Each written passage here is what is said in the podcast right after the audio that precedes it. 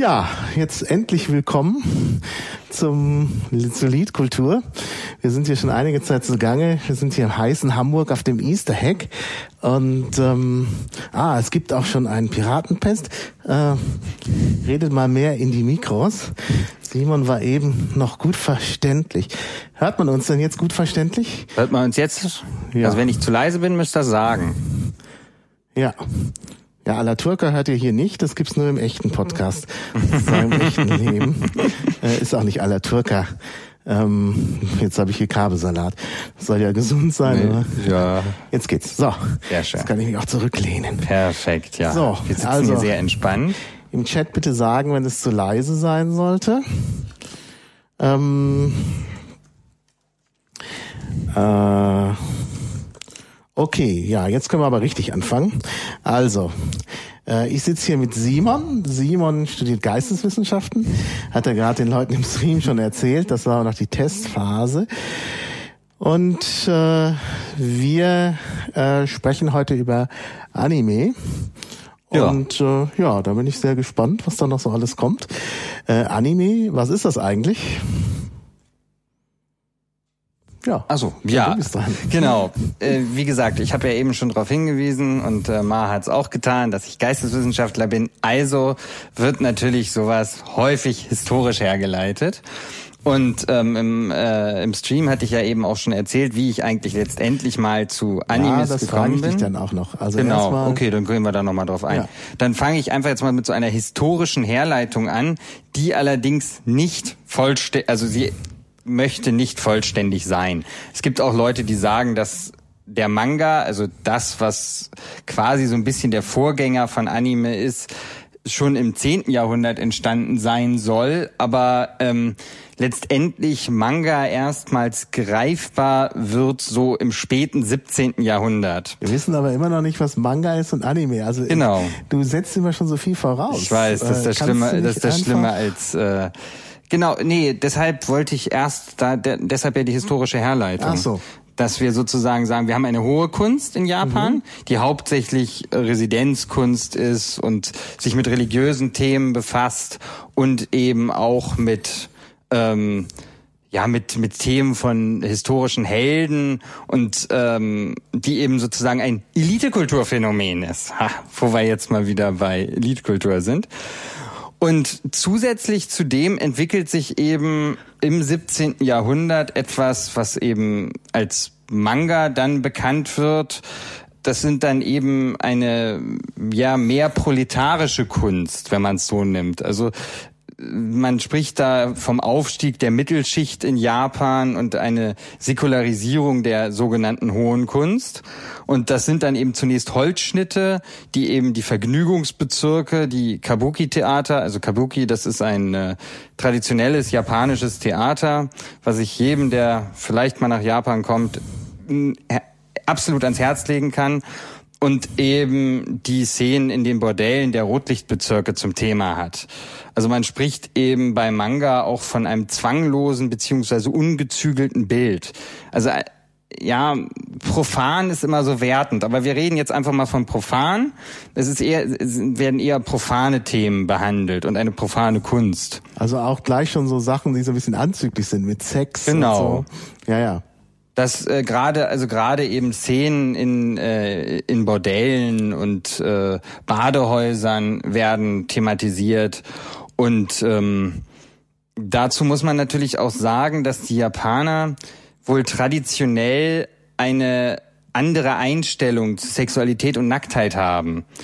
Also die dadurch, dass das nicht irgendwie religiös konnotiert ist, ist das kein Problem, sowas darzustellen. Man muss allerdings oder man musste in, äh, im 17. Jahrhundert und dann eben auch in den späteren Zeiten das eben teilweise etwas verfremden, damit man nicht Opfer der Zensur wurde. Ah, verstehe.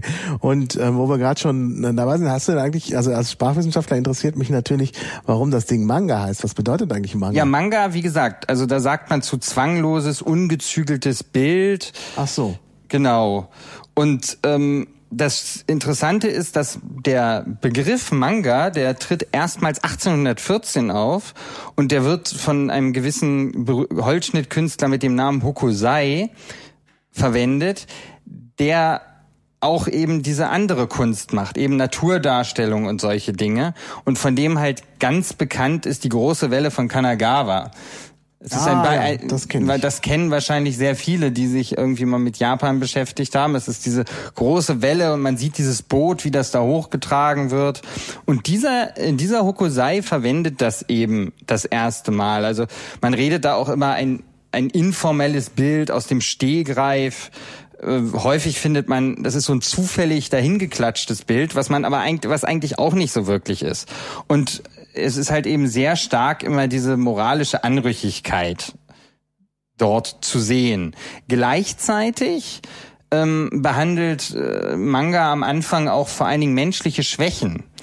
Ähm, früher haben sich halt die Frauen in Japan die, äh, die Zähne schwarz gefärbt, das sollte schöner aussehen. Und in Manga wird das dann eben ins Lächerliche gezogen. Und da geht auch das erste Mal das lo los mit diesen Grimassen, dass die Münder so weit aufgerissen werden. Was uns dann später im, äh, ja, so um 1950 wieder entgegentritt, aber in einer anderen Form. Und ähm, so und dieser Hokusai hat eben ja sogenannte alberne Manga spricht man davon ähm, gemacht. Da sieht man eben, wie Leute Grimassen im, im Spiegel schneiden, also ne, wie so vor dem Spiegel stehen und Grimassen schneiden. Und ähm, dann findet man auch noch, dass es sich um ja das krasses Betragen und äh, Gebaren der Leute werden eben wird eben dort thematisiert und eben auch sehr wie wie Ma eben auch schon gesagt hat sehr vulgäre Szenen sieht man dort. Allerdings ähm, trifft halt der Manga auch frühzeitig auf die Zensur und ähm, das führt dazu, dass ähm, ja eben die, die, die vulgären Körperteile werden sehr übertrieben dargestellt oder verformt. Also dann kann halt äh, ja zum Beispiel anstatt eines äh, eines Gliedes kann da eben ein Aal zu sehen sein oder solche Dinge. Und äh, ja, aber sie sind eben letztendlich, und das ist halt sehr wichtig, sozial akzeptabel, weil sie eben keine privaten Dinge zeigen. Also in Japan gibt's immer diese sehr starke Trennung zwischen privat und eben dem, was in den, äh, in den Vergnügungsvierteln abläuft. So, und ähm, ja. Wie kommen wir jetzt zum... Äh, Ja, da kommen wir gleich hin. Ähm, wir müssen, jetzt sind wir ja am Anfang des 19. Jahrhunderts und deshalb ähm, ab Anfang des 19. Jahrhunderts äh, entsteht auch in, in Japan, gibt's halt wirtschaftliche Veränderungen, die dazu führen, dass gerade junge Mädchen ihre Ausbildung fortsetzen können und nicht arbeiten müssen also nicht vom Broterwerb der Familie beitragen können. Und deshalb entwickelt sich ein eigenes Genre für heranwachsende Mädchen, das nennt sich Shoyo. Gleichzeitig ähm, in den ja in den 30er, 40er Jahren des letzten Jahrhunderts, da habe ich leider keine wirklichen Belege zugefunden, was mich ein bisschen geärgert hat. Ähm, wenn da jemand was hat im Chat, würde mich das sehr interessieren. Äh, nämlich während des äh, Zweiten Weltkrieges wird der Manga seitens des japanischen Militärs als Propagandainstrument verwendet, um eben eine nationalistische Sch- äh, Stimmung anzuschüren und eben zu unterstützen und eben gleichzeitig ähm, die Soldaten zum Durchhalten zu ermutigen. Man spricht da von einem traditionellen japanischen Männerbild, was befördert wird. Also Ehre, Durchhaltungsver äh, Durchhaltevermögen und ähm, genau. Ja, nach dem Zweiten Weltkrieg ändert sich das. Das liegt interessanterweise am Einfluss der westlichen Kultur. Und zwar ähm, vor allen Dingen verbunden ist das mit dem Namen Osamu Tezuka, der ähm, der Schöpfer von Astro Boy ist. Weiß nicht, ob ihr Astro Boy schon mal gehört habt. Und ähm, der schafft eben diesen Helden Astro Boy und er persönlich ist ein großer Fan von von Walt Disney und Max Fleischer. Max Fleischer hat Popeye und ähnliches gemacht.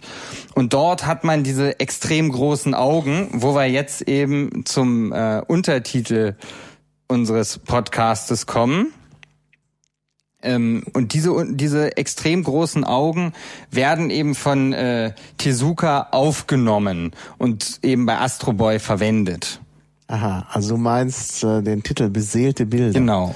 Da willst ja, du bestimmt was da zu will sagen. ich was zu sagen, ja. Sehr schön. Aber das hat was mit Anime zu tun und da müssen wir, sind wir noch gar nicht angekommen. Na, es gibt Astro Boy auch als Anime. Ja, ja, aber Anime, was bedeutet der Name Anime? Das, ist Das so- wolltest du erzählen. Das wollte ich erzählen, ja, genau. Also Anime ist natürlich äh, ist natürlich kein äh, japanisches Wort ursprünglich, sondern ein westliches Wort ähm, und kommt natürlich tatsächlich äh, von äh, dem Wort, also lateinisch eigentlich animatus oder französisch dann anime und das heißt beseelt. Und deshalb habe ich auch den Titel beseelte Bilder ähm, äh, genannt, also äh, weil eben tatsächlich, äh, also Animus, äh, Anima ist die Seele und Animatus dann eben das Beseelte, Anime, Französisch. Und ähm, das ist natürlich, hat natürlich so eine Bedeutung äh, wie etwas, was sich bewegt, deshalb eben beseelt. Und äh, tatsächlich bin ich dem Wort beseelt zum ersten Mal in der Linguistik begegnet. Vorher habe ich das nie gehört. Was ist beseelt? Ne? Also irgendwie, ich bin ja nicht so christlich, also von daher beseelt, was soll das? Und es kam halt in der Linguistik, ähm, dass ich das äh, zum ersten Mal gelesen habe, und zwar tatsächlich für ähm, äh, ja so äh, ja das Problem ist halt äh, in den Sprachen der Welt gibt es halt auch so eine ein, oft so Einteilungen von äh, Lebewesen, Nicht-Lebewesen, menschlich und dann gibt es noch etwas was zwischen Lebewesen und menschlich steht. Da könnte man sagen, dazwischen steht das Tier, aber diese Kategorie Tier äh, ist nicht so einheitlich. Also es gibt offensichtlich in vielen Sprachen eine Kategorie für etwas, was nicht menschlich ist, aber eben auch äh, nicht nur Tiere umfasst, sondern eben auch sowas wie Geister und so. Und das ist eben das, was beseelt ist. Ja, und äh, eben etwas, was äh, mehr umfasst als nur die Tiere. Also alles, was sich irgendwie selbstständig bewegen kann. Äh, in vielen Sprachen ist es so, dass auch äh, Autos in die Kategorie fallen, weil die sich angeblich auch selbstständig bewegen oder zunächst mal den Anschein haben. Ja, und ähm, das ist eben französisch Anime und daraus ist offensichtlich dieses äh, japanische Fremdwort entstanden. Kann natürlich auch aus dem Englischen ins Japanische gekommen sein, das weiß ich nicht so genau. Ähm, ja, und dadurch, äh, das bezeichnet eben Bilder, die sich dann auch bewegen, wenn ich mich richtig, ähm, ja, wenn ich, wenn ich mich nicht täusche, oder? Das ist ja dein Thema. Ja, genau. Also die, genau, die Sache ist halt eben, dass dieses dieser diese Bezeichnung Anime wird theoretisch für alles verwendet, was Zeichentrickfilme aus Japan sind. Also seitens wieder natürlich eine Zuschreibung auch seitens äh, der Europäer und Amerikaner. Mm, dafür, also dafür verwendet man das. Genau, äh, mein, ja, nachdem ich jetzt bei äh, diesem Osamu Tezuka, den man den Vater des Anime oder Vater des Manga, beziehungsweise auch Gott des Manga, also man verwendet da tatsächlich die Bezeichnung Gott des Manga, ähm, ja, äh, verwendet man eben viel, Entschuldigung, hab mich gerade mal verhaspelt, kommt vor. Ähm, dieser hat halt eben diesen Astro Boy geschaffen und äh, hat dann noch mal eine Schaffenskrise gehabt und hat dann noch eine andere Serie gemacht, die ich allerdings auch leider nicht kenne. Ähm, dass ähm, da, die eben Blackjack heißt und die sehr viel düsterer ist und ähm, letztendlich möchte ich jetzt bald zu den eher düsteren in Anführungsstrichen Anime kommen, weil sie eben eher Nerd-Themen behandeln. Aber zunächst noch einige allgemeine Sachen noch zu Manga und Anime ähm, und eben auch vielleicht noch mal ein bisschen zu Geschlechterrollen innerhalb von ähm, von Mangas und Anime. Also ab den 50er Jahren gibt es eben auch vermehrt dann weibliche Mangaka. Also Mangaka sind die Schöpfer von Mangas und äh, auch äh, bisexuelle Züge gewinnen an Bedeutung. Und man findet auch heute immer noch ähm, viele Manga und Anime, wo ähm, sehr androgyne Helden also in Anführungsstrichen auch wieder thematisiert werden. Also es gibt zum Beispiel eine japanische Adaption des Grafen von Monte Cristo, ähm, die eben einen sehr androgynen Grafen von Monte Cristo beinhaltet. Und eben, dann gibt es eben eine Prinzess, äh, also sozusagen die Rolle der Frau gewinnt eben auch mehr Nuancen durch den Manga. So, so zum Beispiel gibt es dann einen, der heißt auch in den 50er, 60ern äh, Princess Knight, der auch von Tezuka ist. Und dort wird eine Frau auch als Herrscherin, auch als Herrscherin über andere Völker thematisiert. In heutigen Mangas und Anime, also die, die ich größtenteils auslasse, aber auf die ich, weil sie eben einen Großteil der Mangas und Anime repräsentieren, die es gibt, kurz erwähnen möchte, ähm, ist es so, dass die Heldinnen häufig ein Doppelleben führen. Also meistens wird das bei den äh, Animes, diesen Shoyos für heranwachsende Mädchen, ähm, ist das so, dass die im, ja zur Schule gehen und äh, von Selbstzweifel teilweise zerfressen sind. Selbstzweifel wird uns übrigens immer wieder ähm, begegnen, auch in den äh, nerdigeren Animes. Und ähm, diese, ja, die nehmen eben ein Durchleben ein Charakterwachstum, äh, ja, ein Charakterwachstum, der eben dazu führt, dass sie mit einem magischen Gegenstand, der meistens, also bei eben für bei den Animes für Mädchen oder Manga eben meistens sehr weiblich ist, also ich beziehe mich jetzt tatsächlich mal auf Sailor Moon, was man irgendwie doch mal durch Zufall gesehen hat.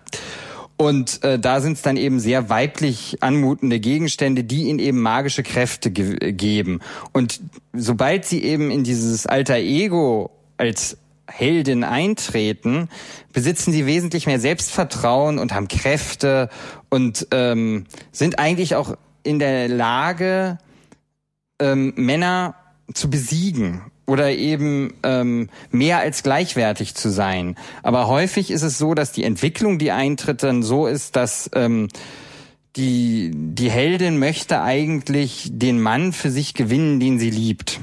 Also ist eigentlich sehr kitschig. Wenn man sich das mal tatsächlich anguckt, ist das sehr, sehr kitschig. Das ist das, immer kitschig? Also ja, das ist die Frage. Also in diesen in diesen Animes ist das tatsächlich kitschig. Am schlimmsten, ich meine, da kommen wir wahrscheinlich am Ende noch mal drauf, vor allen Dingen du als Linguist. Für dich ist das ja wahrscheinlich sehr interessant, dass äh, die Übersetzungen von Animes klingen ja, teilweise echt gruselig. Ja, ja, das liegt aber zum Teil auch daran, dass die Übersetzer des Japanischen immer halt so japanische sprachliche Eigenheiten, die eigentlich grammatisch sind und die man gar nicht so übersetzen müsste, immer so ausführlich übersetzen. Das kennt man ja. Da wird dann immer von der ehrenwerten Frau gesprochen und so, aber da ist gar nichts ehrenwert. Das ist einfach eine bestimmte äh, Partikel, die natürlich dazu dient, Reflexion auszudrücken, aber das ist halt grammatisch. Das wirkt auf Japan, äh, Japanisch nicht so überdreht, weil das nur eine Silbe ist. Oh, ne? das wirkt nicht so überdreht wie auf Deutsch, wo man dann ehrenwert dazu schreibt. Und das ist halt oft so. Es ist halt wirklich schwer, äh, Japanisch ähm, richtig gut in idiomatisches Deutsch zu übersetzen. Man muss dann auf solche solche Sachen verzichten. Das machen aber viele nicht, weil sie sagen, ja, das Japanische wollen wir extra rausholen. Das ist ja auch bei den Manga-Heften so. Die macht man dann von hinten nach vorne, obwohl das wirklich blödsinnig ist, weil halt die deutsche, weil deutsche Bücher, weil eben von links nach rechts geschrieben wird, eben von vorne nach hinten sind. Aber man versucht das halt nachzuahmen. Und wenn man sprachlich das Japanische nachahmt, dann wird's immer peinlich. Das ja. ist halt leider so. Ja, eben, wie, wie Ma schon sagte, eben gerade eben auch aufgrund der Partikel und eben auch aufgrund ähm, kultureller ähm, Eigenheiten, dass man eben jemanden, der ähm, gesellschaftlich höher steht, mit einem anderen, äh, mit einer anderen Bezeichnung anredet, als man eben jemand ähm, anreden würde, der auf der gleichen äh, gesellschaftlichen Ebene steht. Und das das trans kommt mit in die Familie hinein. Ja, also dass man äh, stimmt auch nicht ganz.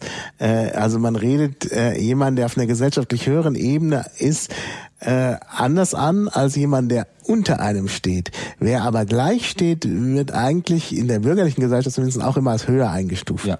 Also das ist, ja. das ist, das ist halt wirklich äh, äh, für uns exotisch. Und äh, für die Japaner ist das so einfach, dass sie gar nicht mehr darüber Gedanken machen. Und wenn man halt das versucht nachzuahmen, dann wird's halt meistens ein bisschen schwerfällig.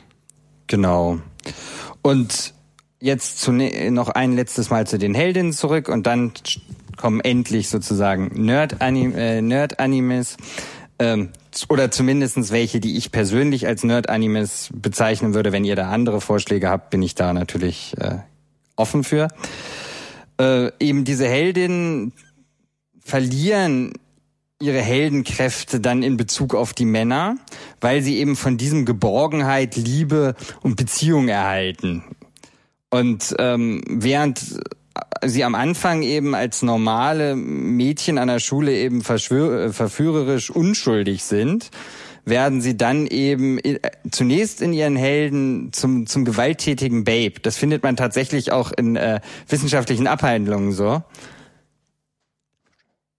Und ähm, das ist und danach werden sie halt eben durch durch den Mann wieder besänftigt. Also das ist schon ja ich will da jetzt keine Vorurteile in den Tag legen, aber es ist schon ein bisschen böse. Ähm, und das leitet jetzt zum, endlich über. In Mangas und Anime wird halt gerade für Jugendliche werden eben Selbstfindungsprozesse thematisiert und eben eine geistige und seelische Reifung und äh, und auch Werte werden darüber tatsächlich angesprochen. Also sowas wie Freundschaft und und äh, Zusammenarbeit nehmen eben einen wichtigen Platz an und was in Bezug eben auch noch auf, gerade auf anspruchsvolle Animes, was auch wieder natürlich sehr wertend von mir ist, ähm, wichtig ist, es gibt nicht so eine Schwarz-Weiß-Dichotomie.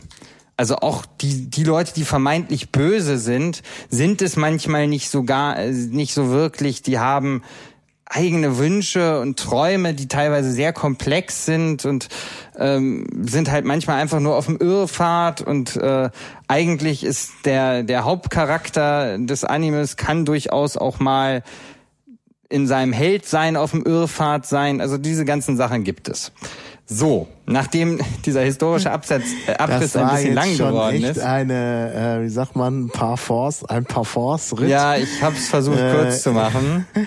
Man merkt, du bist irgendwie Akademiker. Das war schon so die erste Vorlesung. Also wir haben jetzt gerade die Vorlesung. Schein gibt's später. Ja. ähm, Vorlesung von Simon in seiner Eigenschaft als Manga-Professor gehört. äh, jetzt kommen wir zur zweiten. Genau, Sitzung. jetzt kommen wir zur Sitzung quasi äh, ja Nerd-Animes oder wie irgendwie der Anime stärker in unsere Nerd-Gesellschaft gekommen ist. Und diese Animes, um die ich, mit denen ich mich jetzt befassen möchte, die thematisieren eben Themen wie Zukunft, Technologie und Mensch-Maschine. Und eben diese Symbiose zwischen Mensch und Maschine und eben die Entwicklung der die Entwicklung der Menschheit.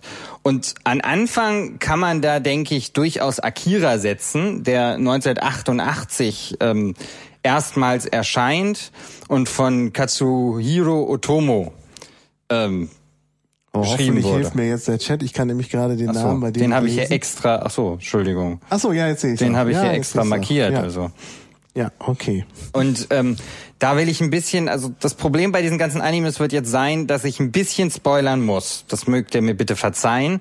Wir können ja, wir können ja kurz sagen, äh, jetzt weghören.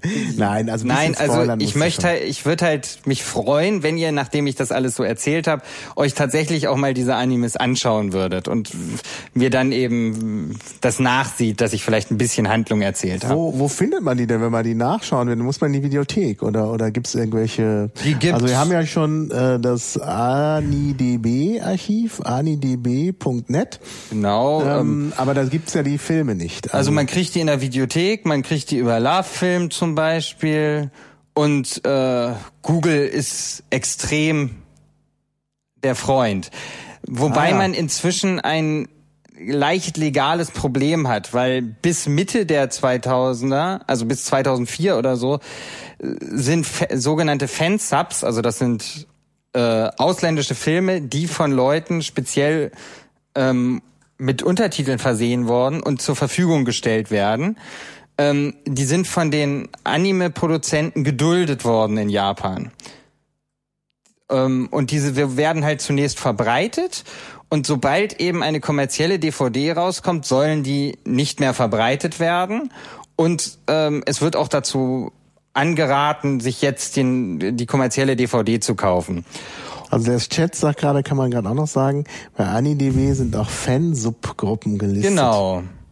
Mhm. Und äh, bei diesen äh, Fansubgruppen, da muss man eben wirklich ja, da entwickelt man dann auch Vorlieben für gewisse Gruppen. Das, aber das ist teilweise, glaube ich, sehr individuell.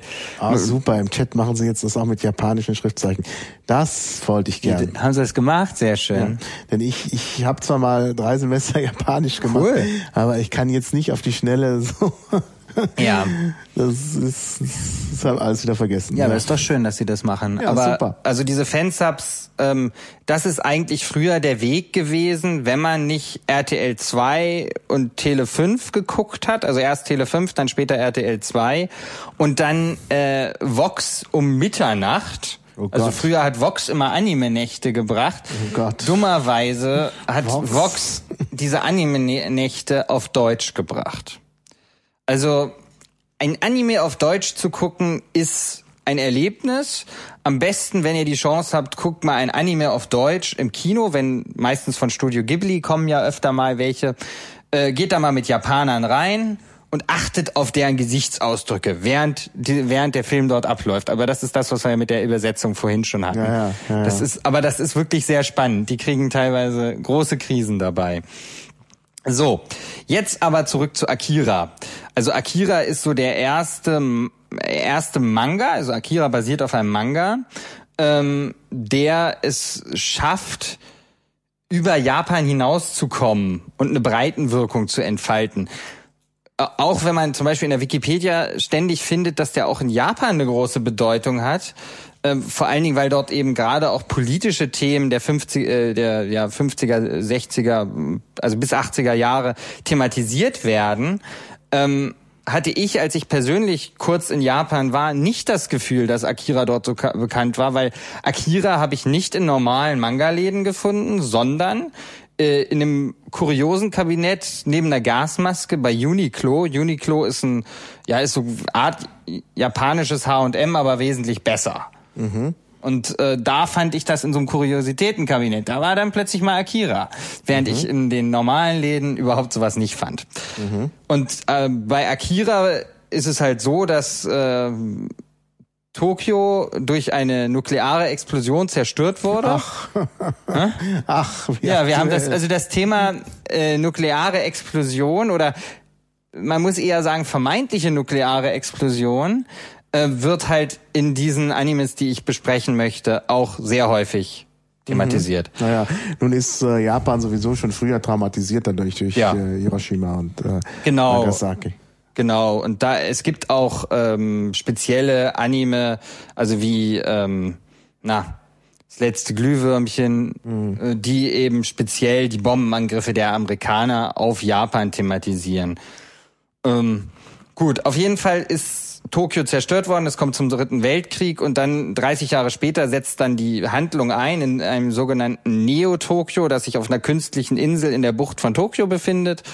Und dort finden ständig politische Unruhen statt. Man ist mit Terrorismus konfrontiert, die sich eben gegen die Regierung richtet und Bandenkriminalität ist an der Tagesordnung. Ähm, in diesem Anime werden halt viele Themen verhandelt, die für Nerds interessant sein könnten.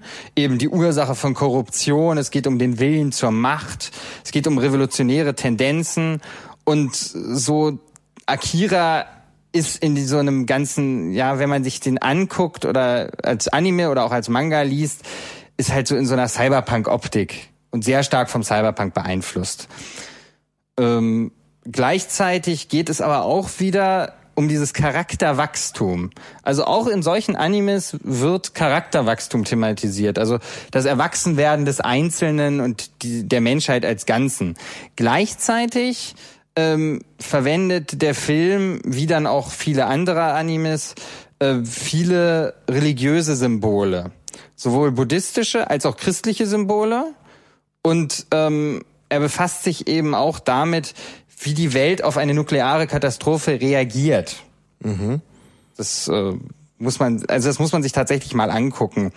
Ähm, und gleichzeitig befasst er sich auch noch äh, mit Psi-Fähigkeiten. Also dort gibt das es. musst du erklären. Also nicht jeder Hörer weiß, was Psi-Fähigkeiten Ja, das wollte ich gerade sind. Ach so, erklären. ja, dann ist ja ähm, also in äh, Akira gibt's die sogenannten Espas. Das sind äh, Individuen, die von Geburt oder eben durch Experimente der Regierung oder irgendwelcher Organisationen ähm, ihre Fähigkeiten erweitert haben und jetzt zum Beispiel telepathisch sind oder eben Dinge beeinflussen können. Also die Tür, die jetzt hier offen ist, wo wir gerade unseren Podcast haben, man hätte jetzt die Fähigkeit und diese Tür könnte zerspringen.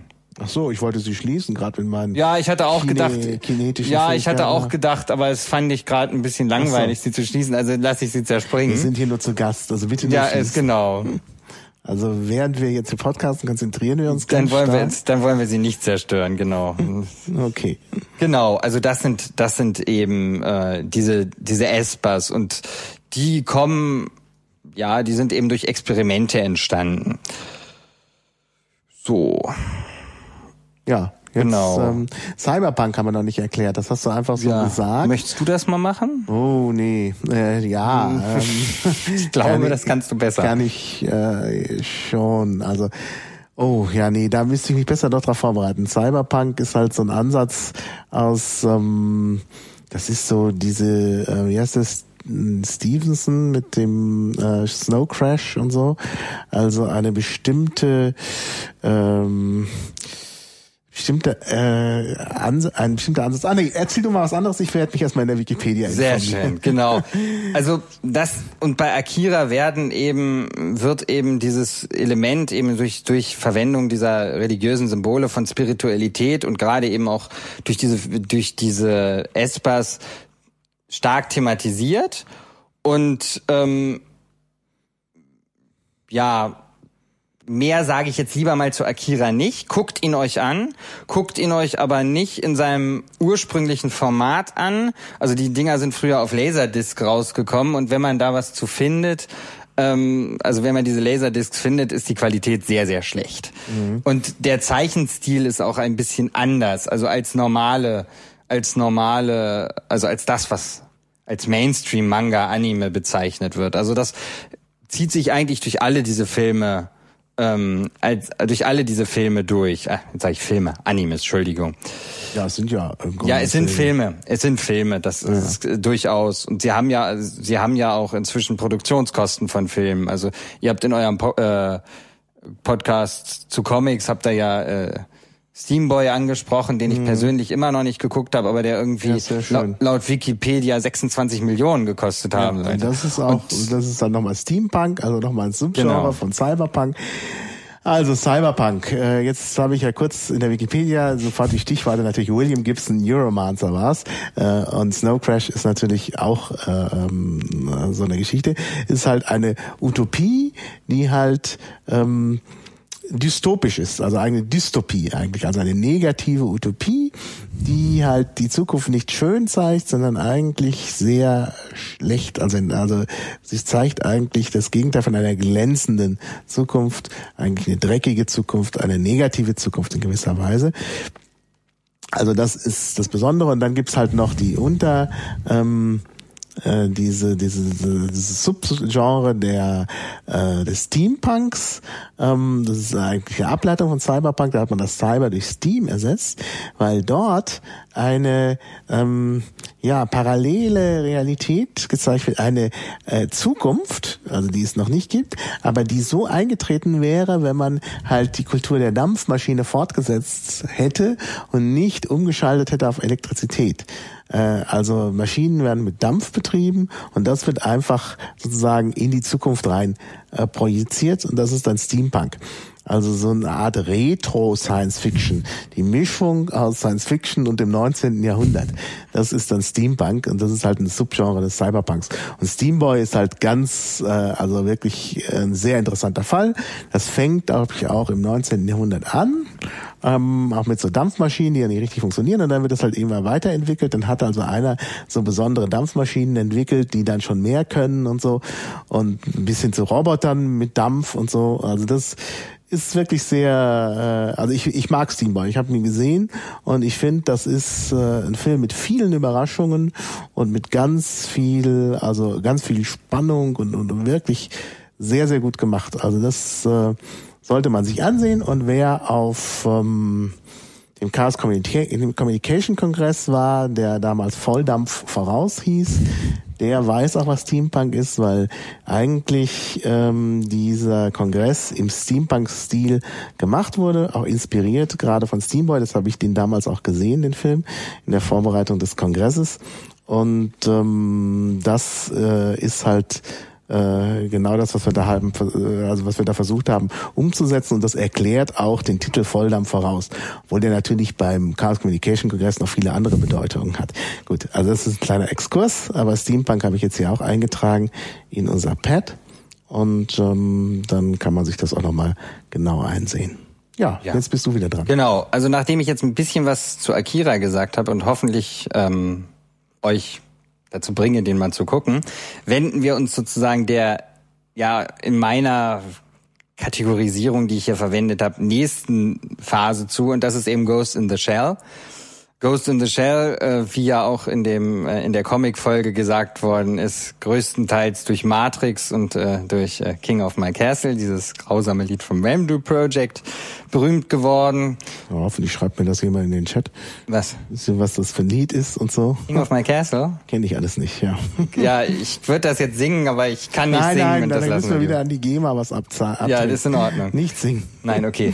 ähm, und Ghost in the Shell ist dann halt 1995 kommt der auf den Markt und hat international wesentlich größere Bedeutung. Also Akira hatte sie auch schon, aber ähm, die Verbreitungswege waren damals noch schwerer und mit Ghost in the Shell ändert sich das.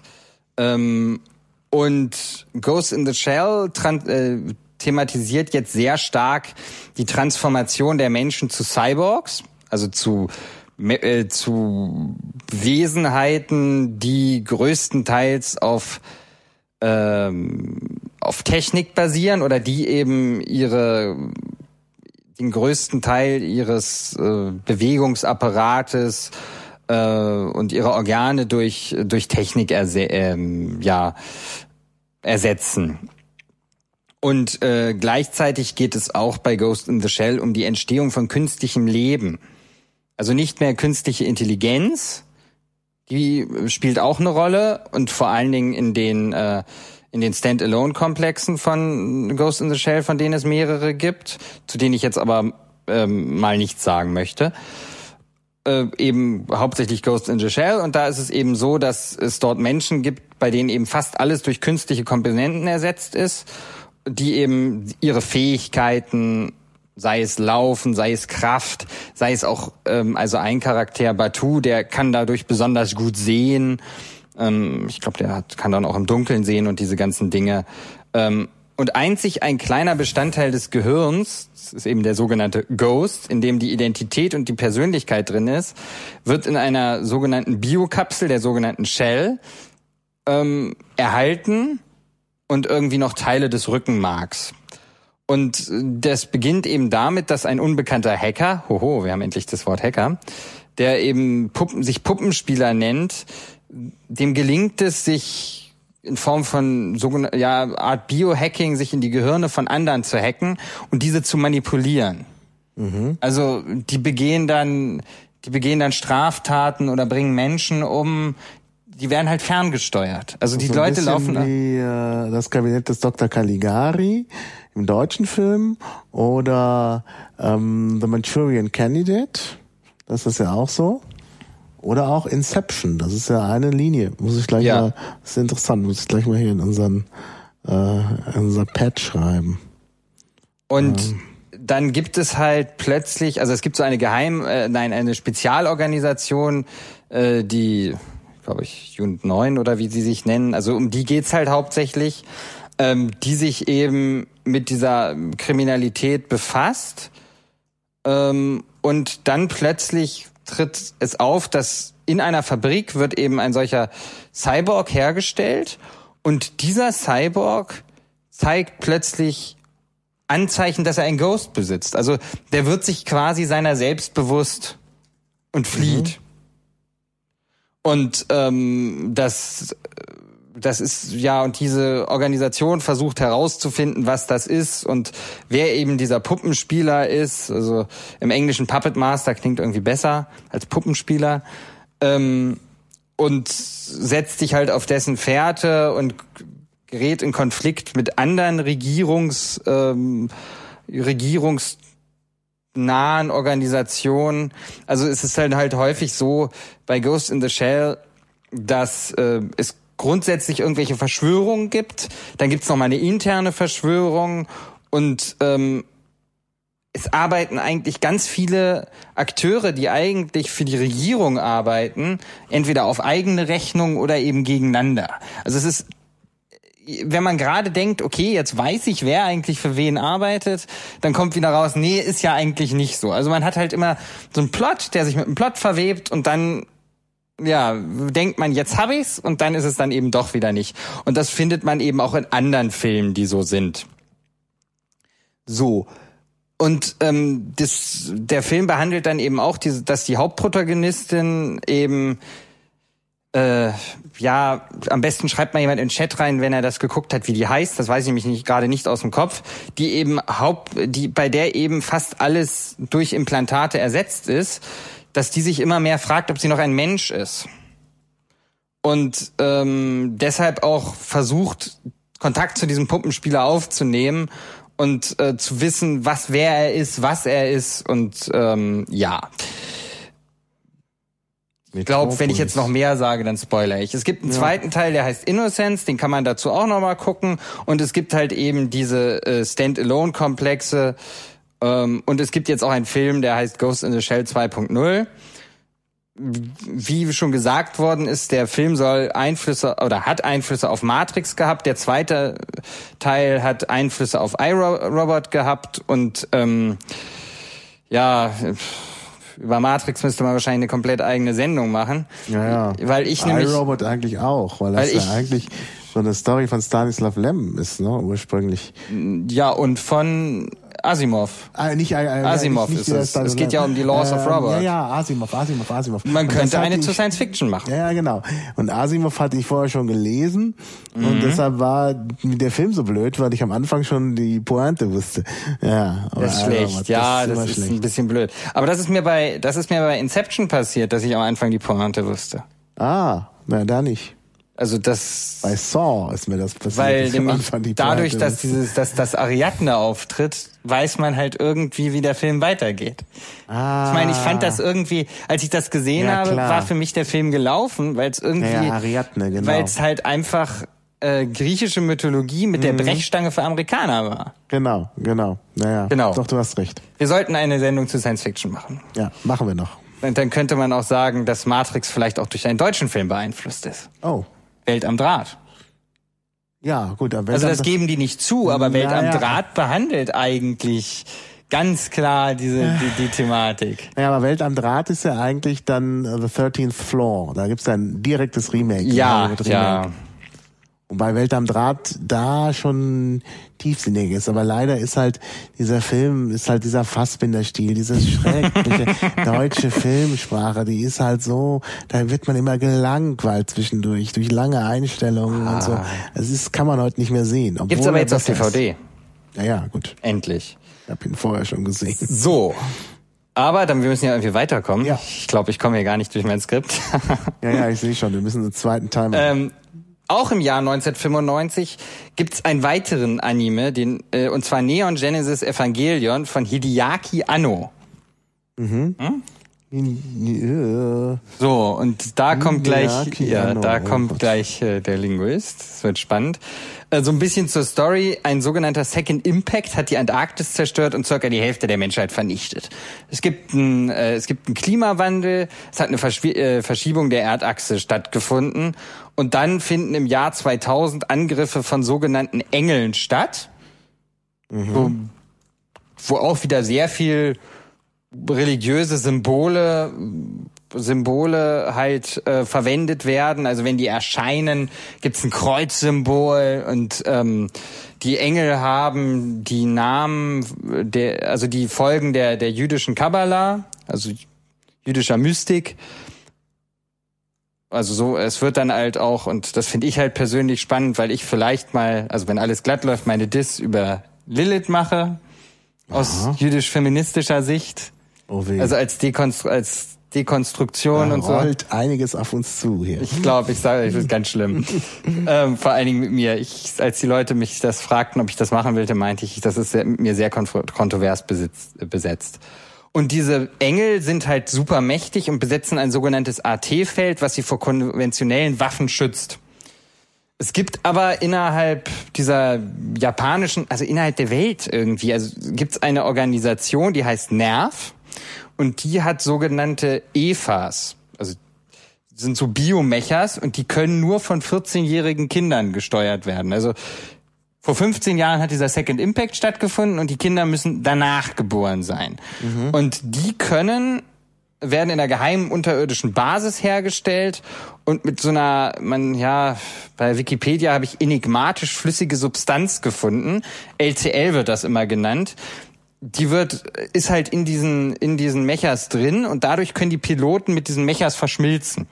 Mhm. Und sie dann über, qua ihrer Gedanken steuern. Mhm weil hier vorhin nochmal die Frage kam, wie so Ghost in the Shell eine Dystopie ist. Das gilt natürlich jetzt auch für diese. Das sind ja alles Dystopien. Das gehört ja, ja. alles irgendwie zum Cyberpunk.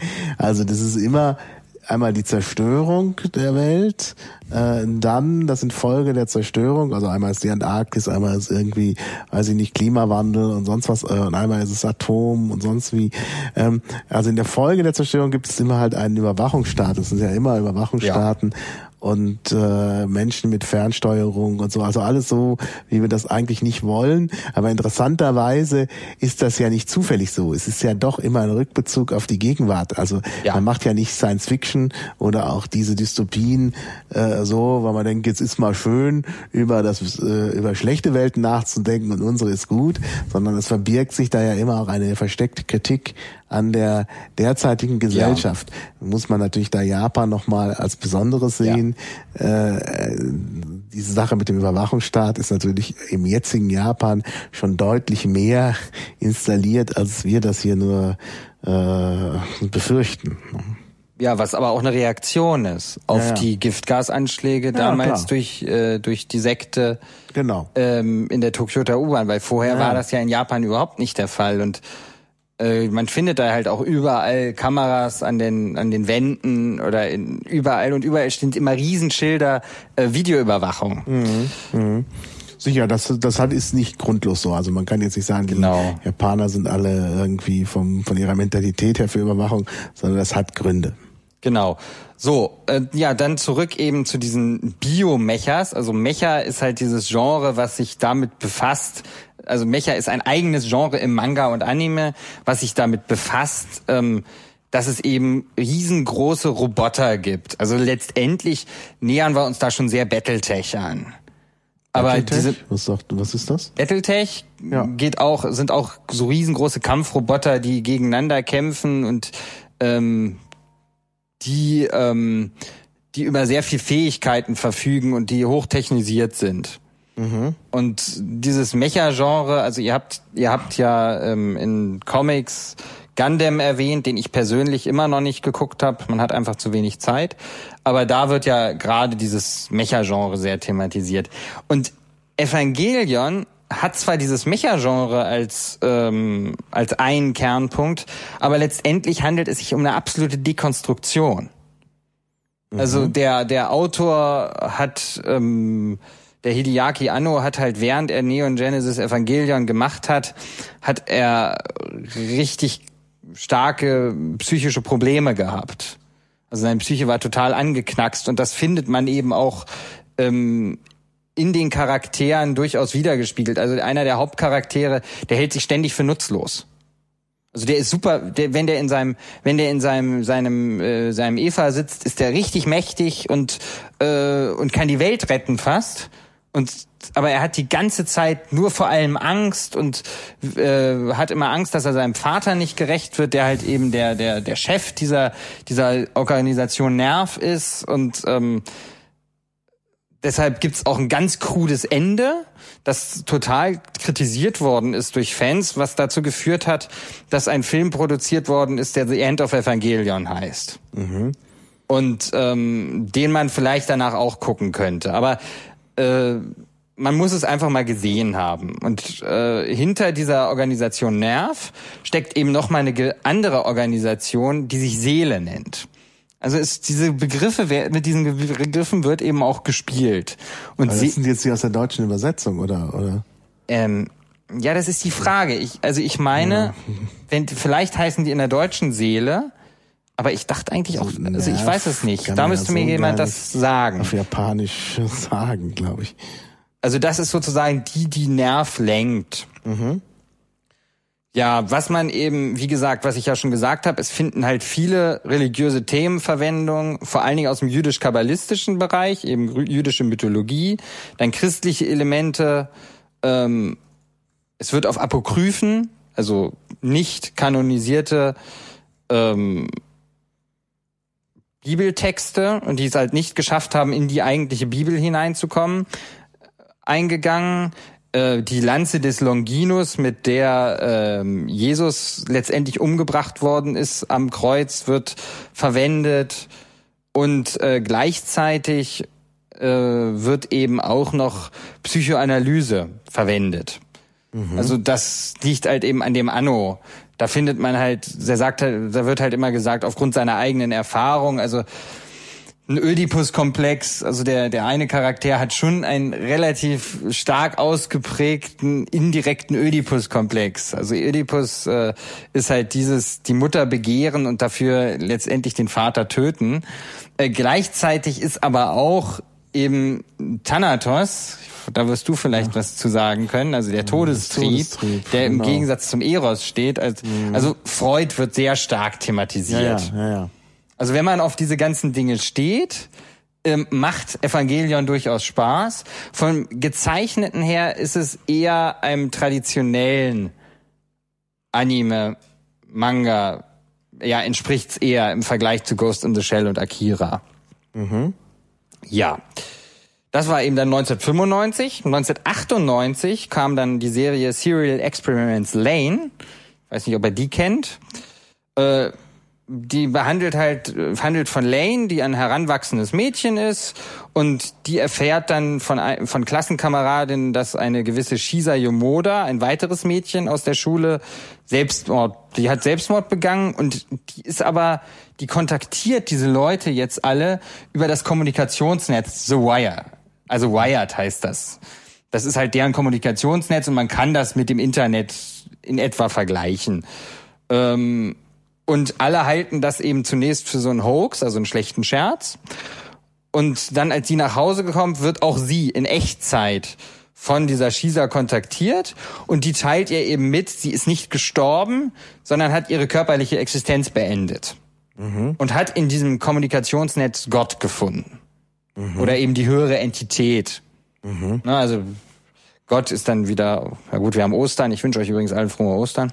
Ja, wenn der, wenn der Podcast online geht, ist Ostern längst vorbei. Stimmt auch wieder. Dann können wir schon frohe Pfingsten wünschen. Naja, so lange wird's nicht dauern. Nein. Und Lane, die eben gerade auch erst dieses Kommunikationsnetz kennengelernt hat, beginnt dann eben zu recherchieren, um eben hinter das Geheimnis von dieser Shisa zu kommen. Und ähm, sie wird häufig mit einer anderen Lane, die eben in diesem Netzwerk ganz große Bekanntheit hat, verwechselt was dann auch eben natürlich wieder zu äh, zu Begegnungen mit Leuten führt oder sie Leute helfen ihr, weil sie denken, sie ist diese Persönlichkeit und gleichzeitig wird auch sie verdächtigt, diese Mails geschrieben zu haben. Und in dieser Serie, also bei Lane handelt es sich wie bei Evangelion um eine Serie, ähm, werden halt philosophische Themen wie die Frage nach Realität, was ist reale, äh, also was ist eigentlich die reale Welt? Ist das die virtuelle oder die reale Welt oder ist es was dazwischen? Das wird thematisiert, die Identität, wer bin ich eigentlich? Und eben ähm, Kommunikation spielt auch ein ganz starkes, ganz starkes, ähm, ja, ganz starkes Gewicht. Ja, ich habe das schon das Gefühl, dass halt auch diese, äh, dass halt viele der Animes äh, wenn man mal absieht von Dystopien und so, so sehr allgemein menschliche Probleme äh, ja. behandeln.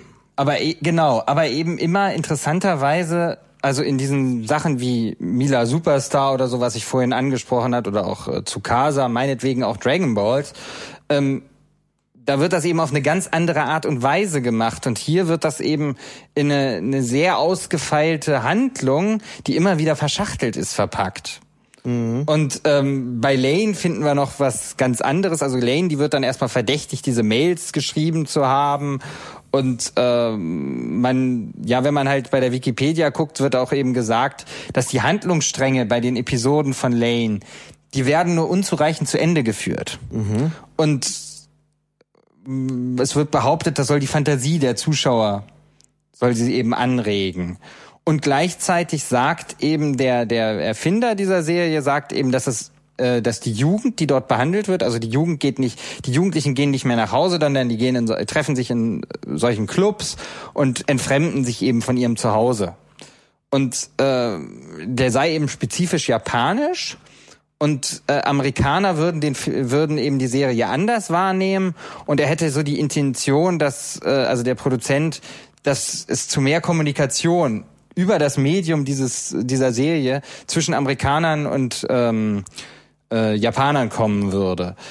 Was ganz lustig ist und was für mich ja als äh, so Elektronik, elektronischem Apfelbenutzer, äh, Obstbenutzer ganz spannend ist, ist, dass äh, die Macher der Serie große Fans eben des elektronischen Apfels waren und ganz viele Referenzen darauf einführen. Also die die Computer der der Mädchen, die sogenannten äh, Navis, die sehen dem 20th Anniversary Mac und dem iMac recht ähnlich. Dann gibt's so portable Navis, äh, die heißen Handy Handy Navi oder Handy Navi und die basieren auf dem Newton, also eigentlich dem diesem PDA damals mhm. von Apple, der seiner Zeit weit voraus war und das OS, was auf diesem System läuft, heißt halt Copeland OS, OS Enterprise, also dieses Copeland Projekt, was halt gescheitert ist und äh, was dann wieder dazu geführt hat, dass äh, Next gekauft wurde und ja, Rest ist Geschichte.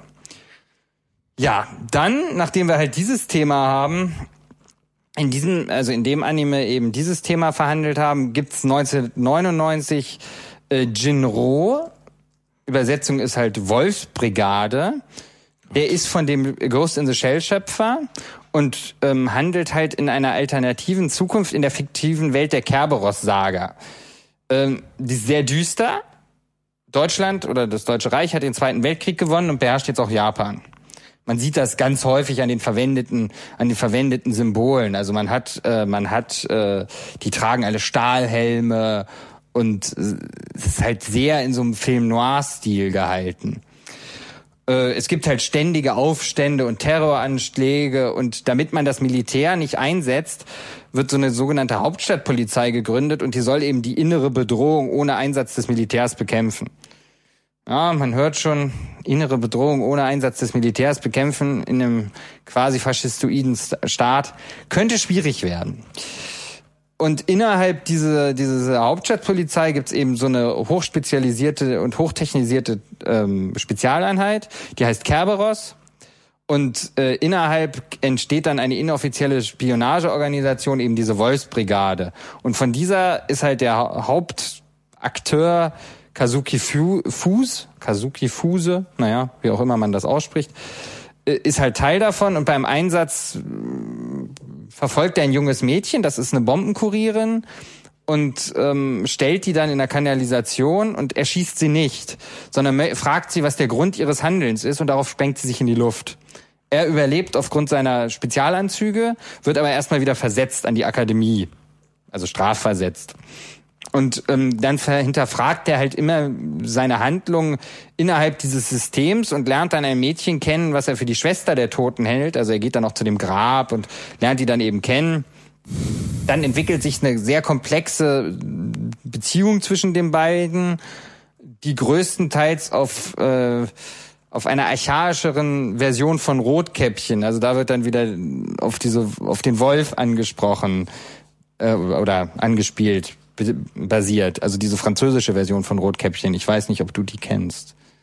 Nee. Die ist sehr archaisch und sehr blutig. Also äh, das Ding ist wirklich düster, aber sehr, sehr gut gemacht. Mhm. Also und ähm, es geht halt eben darum, wenn man da jetzt versucht. Können, da muss ich mal gucken, ob wir die irgendwie verlinken können, diese. Was?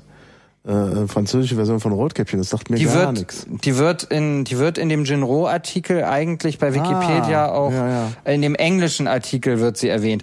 Ähm, ich gebe dir nachher die ganzen Links noch. Okay. Also das okay. ist kein Ding. Ähm, Genau, wenn ihr noch eine kleine Nebeninfo, wo wir gerade mal dabei sind, wenn man sich halt mit Anime und Manga beschäftigen möchte und mal was darüber erfahren will, ähm, ist die Wikipedia kein schlechter Einstieg. Mhm. Sowohl die deutsche als auch die englische. Also das bring, hat mich auch wieder jetzt größtenteils up to date gebracht, weil einige Sachen ja schon echt lange her sind. Und es geht halt eben auch bei Jinro ist wieder Verschwörung, Spionage, Gegenspionage und Täuschung sind halt ähm, sind halt ganz wichtige Themen. Das ist ganz und es geht halt darum, kann man in einem autokratischen System eine moralische Entscheidung treffen? Ich weiß nicht, ob du mir da zustimmst, Ma, aber ich habe mich da in Bertolt Brechts Herrn K. erinnert gefühlt. Also mhm. wie, wie kann ich in einem autokratischen System irgendwie meine Integrität nicht verlieren ähm, durch mein Handeln, aber trotzdem überleben? Ja, ja. So. Stimmt, das ist. Und da, also da, interessanterweise in den Wikipedia-Artikeln wird das gar nicht äh, behandelt. Ich weiß nicht, wenn ihr, liebe Zuhörer, das mal gehört habt, äh, also gesehen habt, Jinro, und mir da zustimmt, wäre ich mal über Feedback dankbar.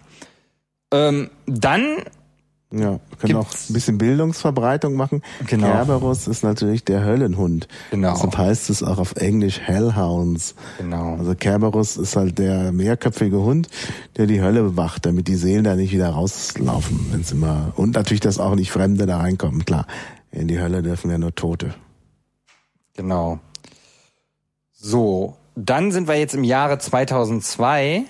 Da gibt es dann eine Serie, die heißt Hack.sign oder Doppelpunkt, Doppel-Slash-Sign. Ich weiß jetzt nicht mehr genau, wie es war. Oh, das ist, haben wir schon im Pad, aber als Werk von dem Hideaki, da stimmt das ja gar nicht.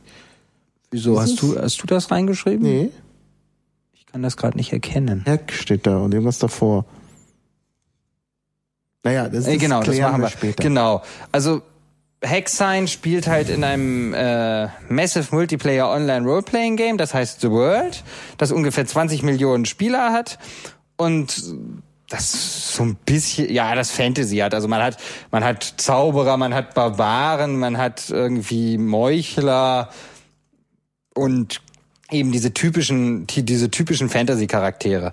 Und am Anfang wacht eben ein Charakter in diesem Spiel auf und hat keine Erinnerung mehr und nimmt eben diese virtuelle Welt als real wahr.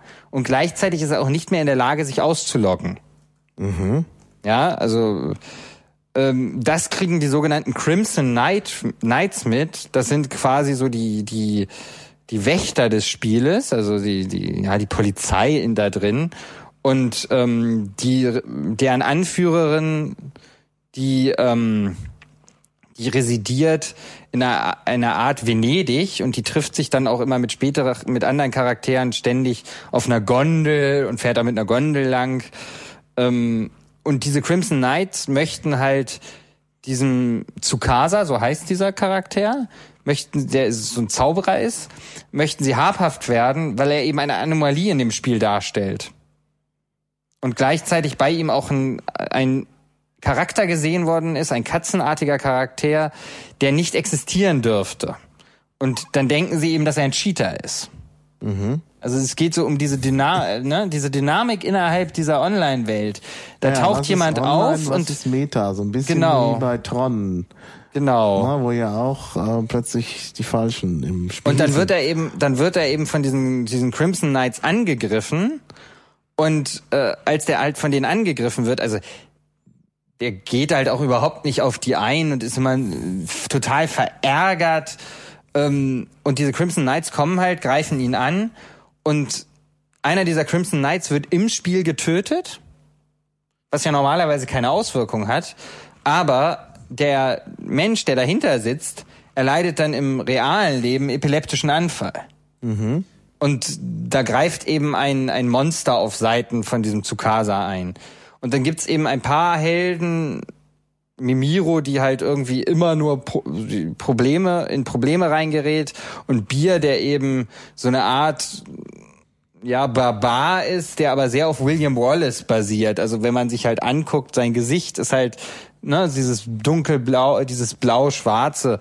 Und der ist auch ein älterer, also ein älterer Spieler im richtigen Leben. Und die möchten ihm eben helfen. Ähm, dann kommt eben, und im Rahmen dieser ganzen Sache kommt eben das Gerücht auf eines sogenannten, eines Cheat-Gegenstandes, der sich Key of Twilight nennt, und der soll eben in Verbindung mit Tsukasa stehen, und der soll ganz tolle Sachen innerhalb dieses Spiels machen können. Mhm. Äh, Tsukasa flieht halt häufig, also der kann sich halt immer teleportieren an einen Ort ganz zu Beginn, an, da schwebt dann ein regenbogenartig, regenbogenfarbiges, fluoreszierendes, stummes Mädchen, das heißt Aura. Und dort wird er eben von der Stimme angesprochen und äh, von dieser Katze, die ich eben schon mal erwähnt habe, dorthin geführt. Aber er weiß überhaupt nicht, was das ist. Also er hat keine Ahnung. Und ähm, dann versuchen eben Mimiro und Bier herauszufinden, wer er ist. Die Anführerin der äh, der Crimson Knights, die versucht halt ihm auch irgendwie zu helfen. Und es gibt halt eben Gegenspieler, Sora, der eben so ein Meuchler ist, Crim, der eigentlich diese Crimson Knights mitgegründet hat, aber der eigentlich dieses Spiel zum Spaß spielt und also der dann sozusagen keine keine moralische Instanz in diesem Spiel sein wollte. Und eben BT, so eine so ja Hexe, Zauberin, ähm, die wollen eben den Key of Twilight aus anderen Gründen haben. Meistens sehr sehr ja egoistischen Gründen. Und auch dieser Anime behandelt halt wieder äh, Selbstfindung und eben diese Angst vor äh, davor Dinge zu tun und ähm, die, ja diese Angst auch nicht mehr zu wissen, wo man eigentlich ist, wo man hingehört. Und innerhalb dieser Serie äh, werden halt auch ganz viele falsche Fährten wiedergelegt. Also das ist richtig spannend. Eigentlich alle diese diese Sachen, diese Animes, die ich behandle, da werden irgendwie ständig falsche Fährten gelegt. Und am Anfang fällt man auch, denke ich, ziemlich leicht drauf rein, weil sie auch irgendwie so logisch sind. Mhm. Ja, genau. Also Lane auf jeden Fall mal, äh, Lane sage ich schon, Hexine äh, auf jeden Fall auch mal gucken. Da gibt's auch noch weitere, aber die habe ich persönlich nicht geguckt, weil das sind halt immer Serien von mindestens 13, 23 oder 26 Folgen. Also 26 ist eigentlich eher die, äh, die Zahl, die man da findet. Und das dauert halt eben schon seine Zeit. Ja, dann von den Lane-Machern ist dann 2003 eine weitere Serie gekommen, die unaussprechbar ist. Mhm. Also äh, Ach, Techno, ja. Technolife oder sowas. Ah ja, das hat vorhin schon jemand hier rein. Ja, das hat jemand. Der Enko in den. Ja, ist doch schön. Ja, dann werde ich jetzt hier nochmal verschieben, damit das an der richtigen Stelle ist. Dieses Technolife spielt halt in einer unterirdischen Stadt mit dem Namen Lucus. Na, und was sagt der alte Lateiner in dir? Woran denkst du bei Lucus? Lucus, äh, also Loco, Moment, Locus wäre natürlich der Ort, aber Lucus, nee, Lucus. Lux, genau. Lux, es geht halt um Licht, genau. Aha. Die eben einen eigenen Tag- und Nachtkreislauf hat und die Stadt wird von den Leuten als auch eine, eine wahrnehmende, empfindsame Kraft empfunden. Also diese Stadt ist sozusagen, äh, lebt in sich. Mhm. Innerhalb dieser Stadt ringen halt rivalisierende Banden um die Macht, die Organo, die eben so eine Art Mafia sind, die die äh, diese Produktion von dem namensgebenden Technolyth oder Technolyse ähm, kontrollieren. Die, äh, die Union oder Union, die eben gegen diese Verbreitung ist und dann eben die Rackern, das sind Jugendliche, die eben technologisiert sind und äh, durch die Stadt marodieren und eben Krieg mit dieser Union provozieren sollen. Ja, was sind eigentlich, ist halt dieses Technolys? Das sind halt spezielle Prothesen, die über den Geist direkt angesteuert werden können. Und ähm, die Leute, die eben mit diesen Technolys-Prothesen ausgestattet sind, sind halt schon eine Oberklasse. Also in dieser Stadt gibt sehr, sehr viel Armut. Und äh, die, die Leute, die halt Technolys-Prothesen haben, sind, ähm, ja, sind eben so eine Art Elite. Und in der Mitte dieser Stadt ist halt ein äh, Obelisk und der versorgt diese Prothesen mit Energie.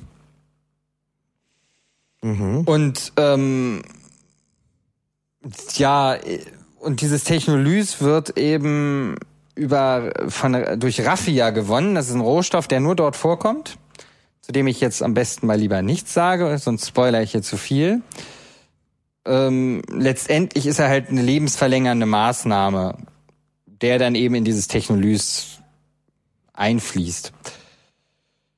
Und die, die, Hand, ja, die Geschichte behandelt halt einen jungen Boxer namens Ichise, der am Anfang Arm und Bein verliert, sich dann auf die Straße flüchtet und eigentlich krepiert. Äh, also eigentlich dabei, dabei wäre zu krepieren. Dann wird er aber eben von, von Doc gefunden, also das ist der Nickname von der. Das ist so eine Expertin für dieses Technolys.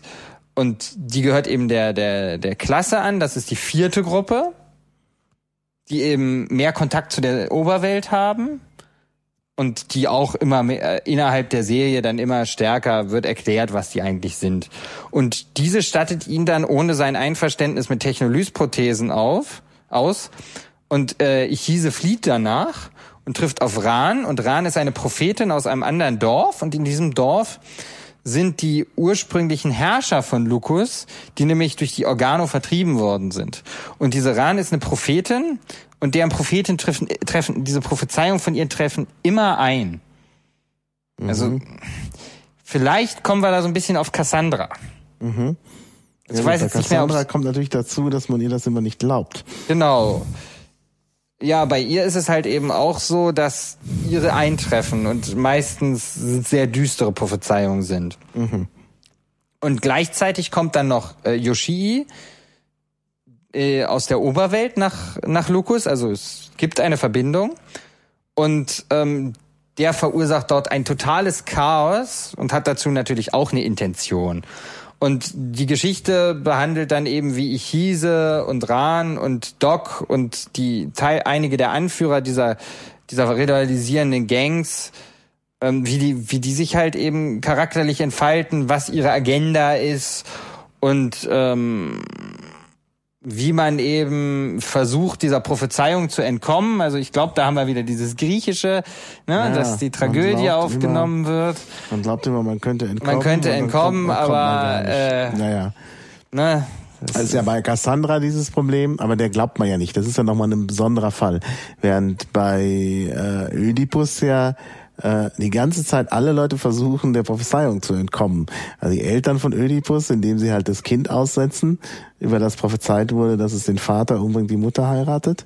Und Ödipus selber äh, will ja auch äh, irgendwie seinem Schicksal entkommen und äh, bis zum Schluss gelingt ihm das nicht. Zum Schluss versucht er ja äh, herauszufinden, warum es in Theben so schlecht geht warum da der Fluch der Götter äh, ist. Und dann heißt es ja, da gibt's jemanden, der so böse Dinge getan hat und dass er selber das ist, das merkt er nach und nach und kann es dann doch nicht aufhalten, dass es, äh, dass eben die Dinge so eintreten, wie sie eben gerade nicht eintreten sollen.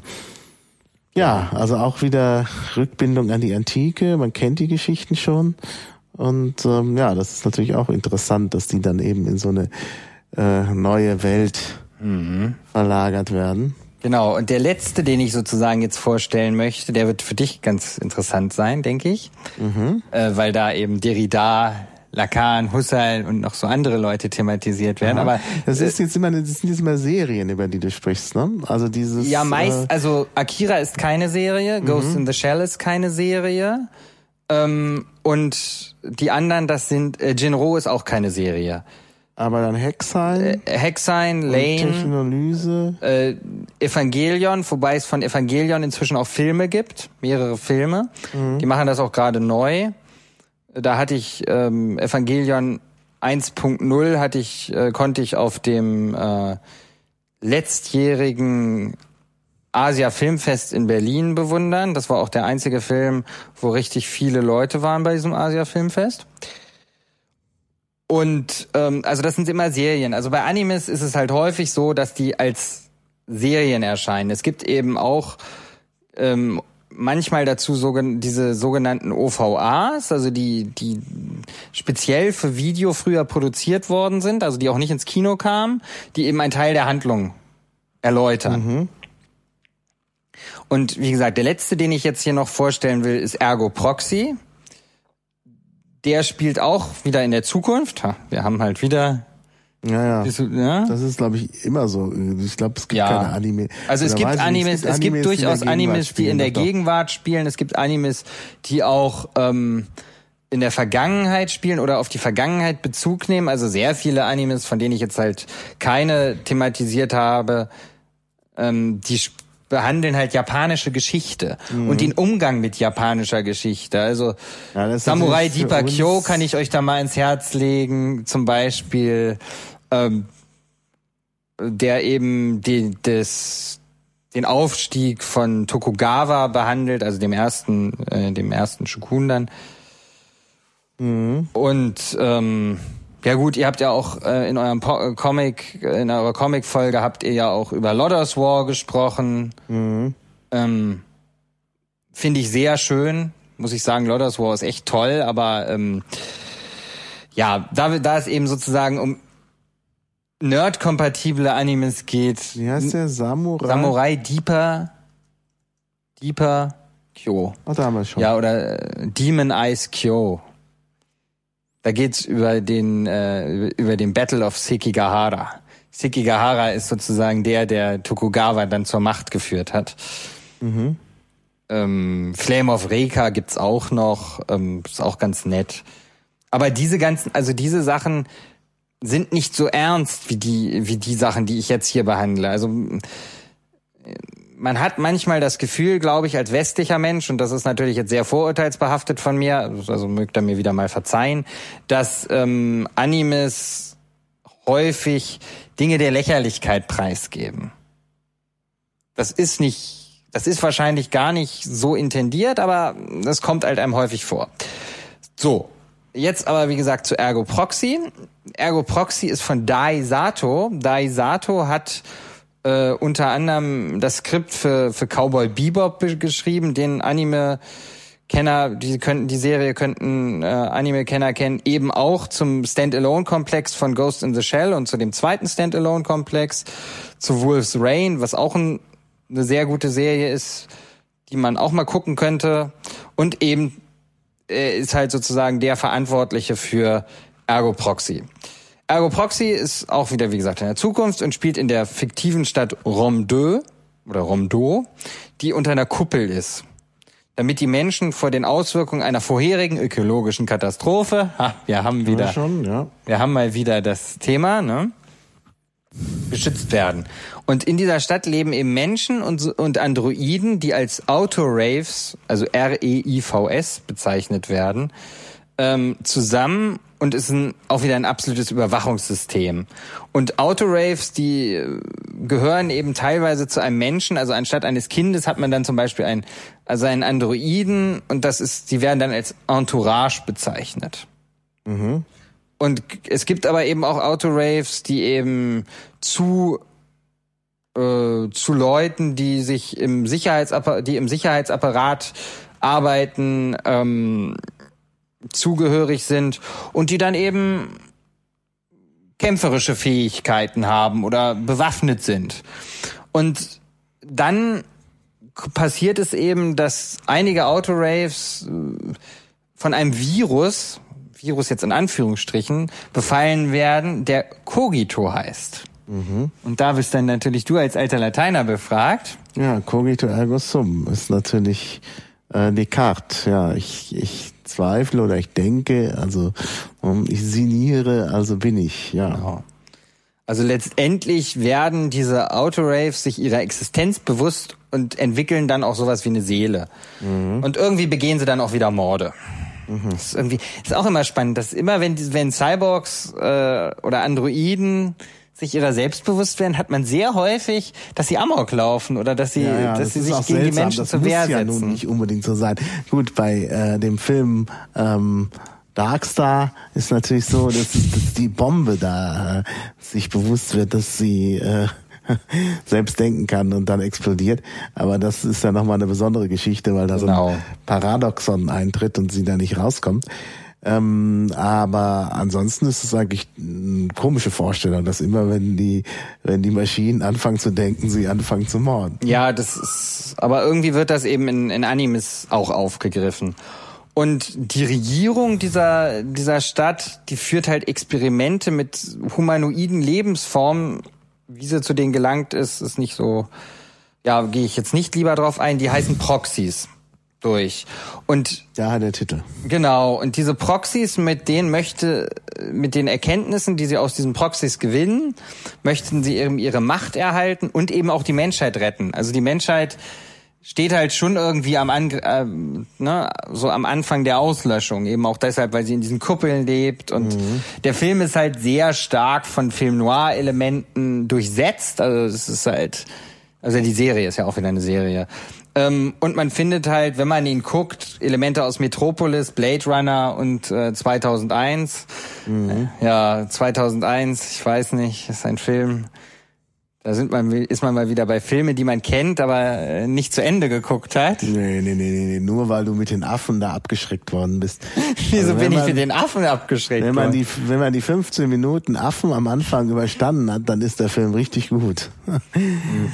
Also 2001 ja. ist schon ein Film, der hat auch einen ja. richtigen Spannungsbogen. Also ja. den schaut man schon zu Ende. Genau. Und es gibt halt in diesem Romdo ein Thronrat und vier Mitglieder dieses Thronrates haben eben die Aus das Aussehen von Statuen von Michelangelo und tragen halt die Namen Lacan, Derrida, Husserl und Berkeley. Mhm. Und von diesen Entourage, die in dem, die halt auch Rollen in der Serie äh, spielen. Die Darf ich jetzt mal was Ungebildetes fragen? Also Lacan, Derrida und Husserl kenne ich, aber wer ist Berkeley? Berkeley ist... natürlich auch noch erklären, wer, wer ja, das Lacan, ist, Husserl... Ja, das ist... Äh, Derrida sind. Genau, aber das wäre, glaube ich, auch wieder ein eigener Podcast, oder? Du kannst ja, das ja. bestimmt besser, schneller zusammenfassen. Ja, Berkeley halt, ist halt sind halt Philosophen. Ja, sind, ist George Berkeley, ah, ist Berkeley. genau irisch-anglikanischer Theologe und Empirist und Philosoph der Aufklärung, sagt ah, uns die ah, Wikipedia. Ja. Das haben wir da mhm. früher eigentlich ohne gemacht. Ja, das weiß ich auch nicht. Also das, das war früher ganz furchtbar. Ja, also ich meine, man klickt einfach auf den Link und ja, und diese Entourage, ein, die ein Philosoph der Aufklärung, genau. das passt natürlich wieder zu Descartes, der ja auch äh, mehr oder weniger zur Aufklärung gehört. Naja, nicht ganz, aber passt. Und äh, Husserl ist natürlich ein moderner äh, Philosoph, ja. der halt so ein bisschen, ja, wie nennt man das? Also mir ist, ja.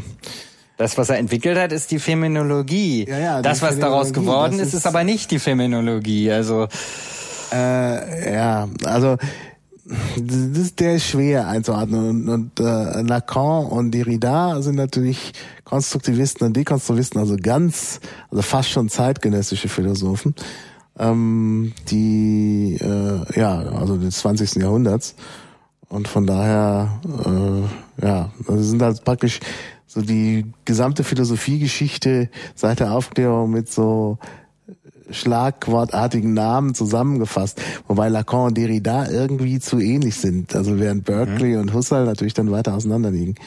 Ah, da gibt's noch mehr. Oh. Ja, diese Entourage, nee, die haben nee, die Namen von Deleuze, Guattari und Christeva, aber da guckt da einfach mal in der Wiki Wikipedia. Also, ah, ja, nee. ähm, jetzt sage ich einfach noch was zu diesen Hauptcharakteren. Da gibt's eben Vincent Law, der ein Immigrant aus Mosk ist, also ne, wie die Moschee und eben dorthin kommt und dann eben für diese Sicherheits, äh, ja, für Sicherheitsministerium arbeitet, um eben infizierte Autoraves aufzuspüren. Das ist wieder Pino, hm? ja. Das ist wieder der Überwachungsstaat mit dem genau.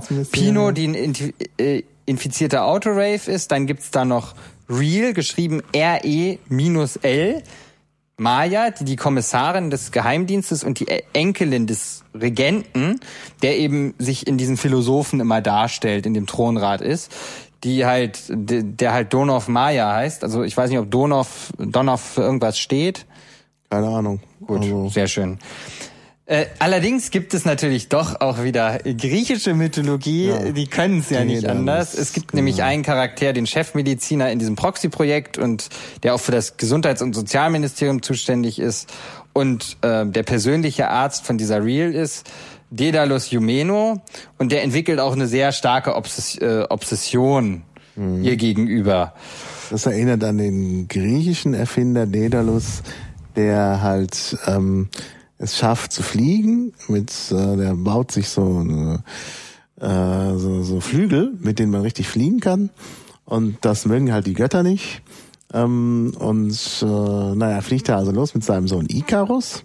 Der äh, fliegt dann zu nah an die Sonne, dann schmilzt das Wachs aus den Federn und er stürzt ab und damit ist natürlich Daedalus auch gestraft, weil er seinen Sohn verloren hat seinen Frevel an den Göttern. Er selbst stürzt aber nicht ab. Also Daedalus ist eigentlich der erfolgreiche Erfinder, äh, wenn man so will. Ja, äh, er muss noch mit klarkommen. Er muss noch mit klarkommen, dass er seinen Sohn verliert. Okay. Ja, das diese, ist griechische Mythologie. Das diese Thematik ja. wird, das spoiler ich jetzt mal, indirekt später auch noch mal eine Rolle spielen bei Ergo Proxy. Aha. Ja, und ähm, was interessant ist, wenn man halt die Wikipedia dazu liest, äh, eben auch gerade zu diesen Proxys steht da alles Mögliche und auch eben wieder religiöse Symbole und alles.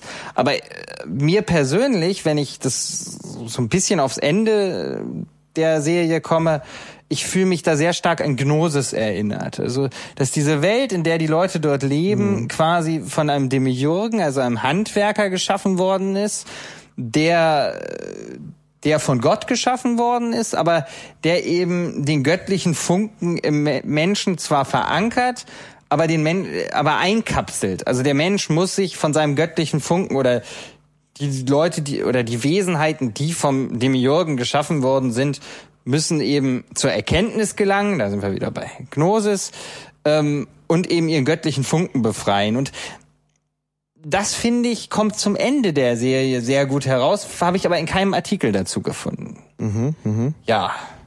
So, und äh, theoretisch würde man wahrscheinlich jetzt ans Ende hier noch ähm, Steamboy setzen, aber da ich hm. Steamboy persönlich nicht geguckt habe, ähm, wollte ich dazu mich lieber nicht äußern. Ich ja. habe jetzt natürlich in meinem Skript noch äh, ein Wort stehen, das aber sozusagen auch noch mal wahrscheinlich eine ganze Folge wegnehmen würde. Das wären nämlich die die Animes des äh, des Studios Ghibli und die Vorläufer. Also die Leute, die das Studio Ghibli dann letztendlich gegründet haben, zeigen sich auch für Heidi verantwortlich. Mhm. Aber nicht für das Buch, sondern nein, für den für den Anime und bei uns hieß das Ding ja damals Zeichentrick. Ja, ja. Film, äh, Zeichentrickserie, also auf diesem Buch von Johanna Spiri basierend. Ja, ja. und furchtbar, und gibt, ja, es so einer furchtbaren Ideologie, ja. ja gut, es ist halt Johanna Spiri, da kann man ja, nichts gegen machen. muss man muss man glaube ich sich persönlich mal mit konfrontieren und es dann ablegen. Ja, ja. Und ähm, ja, zu Ghibli ist zu sagen, das sind eigentlich zur Zeit dieses Studio die erfolgreichsten Anime-Schöpfer und Manga, ja, in Japan.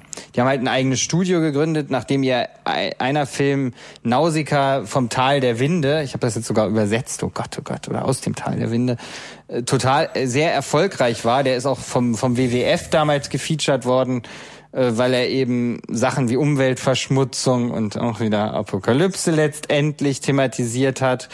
Und ähm, da haben sie sich dann eben zusammengetan, zwei Leute, eben der Original-Heidi-Schöpfer und eben äh, Misaki, heißt doch Misaki, ne? Habe ich mich jetzt vertan? Ähm, der eben sich für solche Filme dann später wie Totoro verantwortlich zeigt. Ich hoffe, dass jemand schreibt jemand im Chat Ich kann nämlich jetzt nicht mehr schreiben, weil ich hier so in der Sonne sitze. Es ist ein bisschen warm geworden hier. Warm. Ne? Ja, ja, wir, wir schwitzen hier gerade ziemlich. Ach, das ist irgendwie ganz also, schrecklich.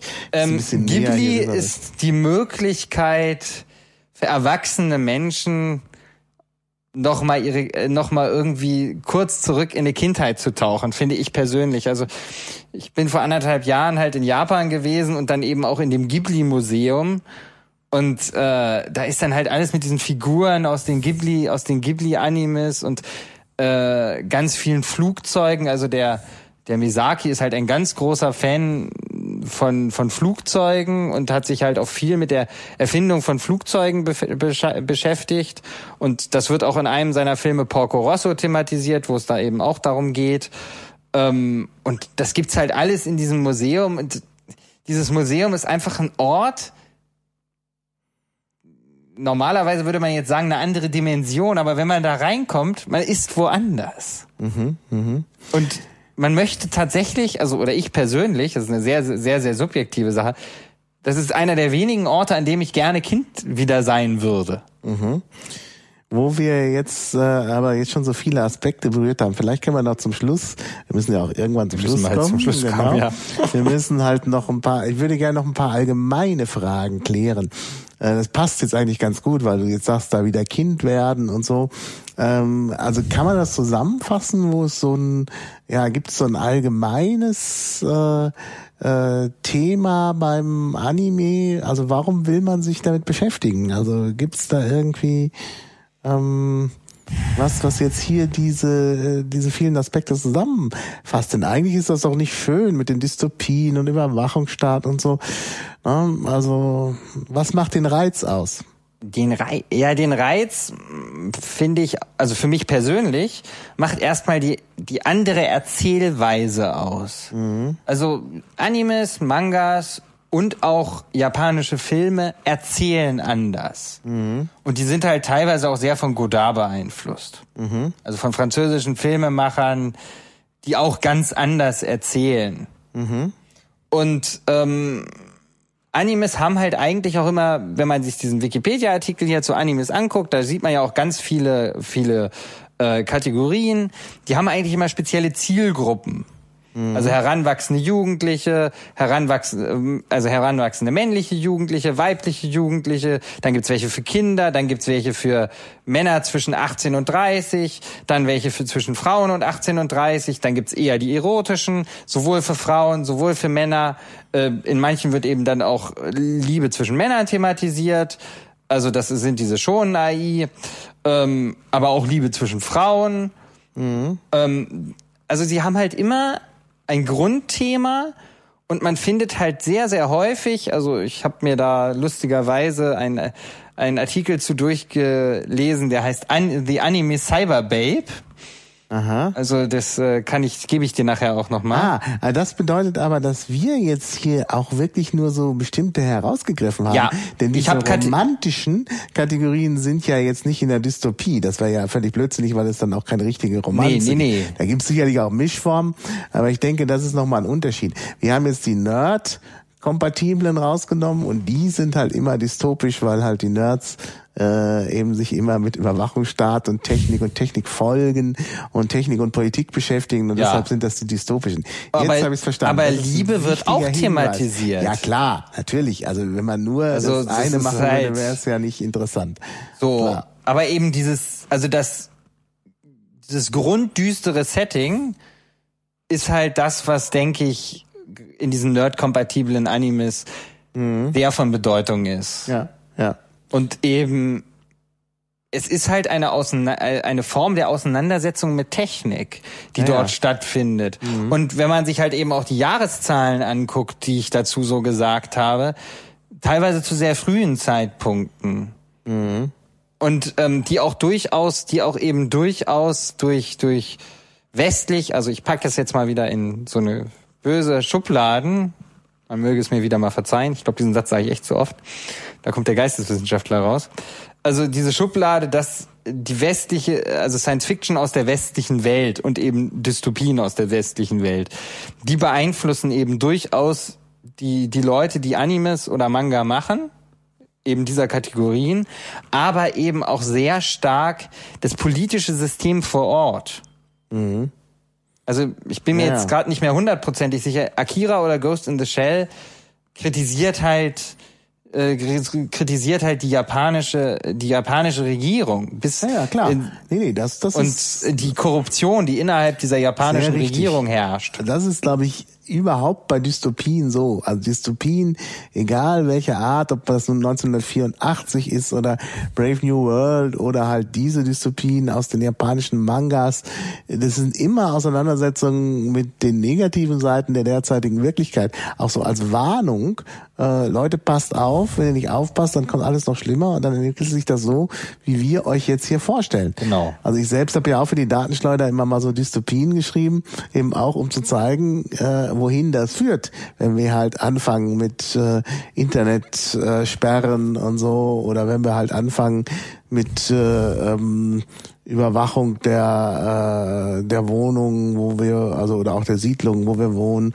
und so. Das ist das ist halt ähm, ja, das ist halt äh, immer der Punkt. Also man macht Dystopien nicht, weil äh, ähm, Nice. Äh, ja, wir, wir wundern uns hier gerade über den Chat, weil da so die merkwürdige Dinge ablaufen. Ähm, äh, also das macht man nicht einfach mal so, sondern es gibt da oft einen Bezug auf die Gegenwart. Und bei den Japanischen natürlich dann auf die japanische Gegenwart, die wir natürlich nicht in allen Dingen äh, durchschauen. Klar. Genau. Ich lese hier gerade noch, äh, dass äh, jemand hier noch Samurai 7 erwähnt. Samurai 7 ist auch spannend. Ähm, muss ich mir bei Gelegenheit jetzt mal angucken. Ich habe mir da nur was drüber erzählen lassen.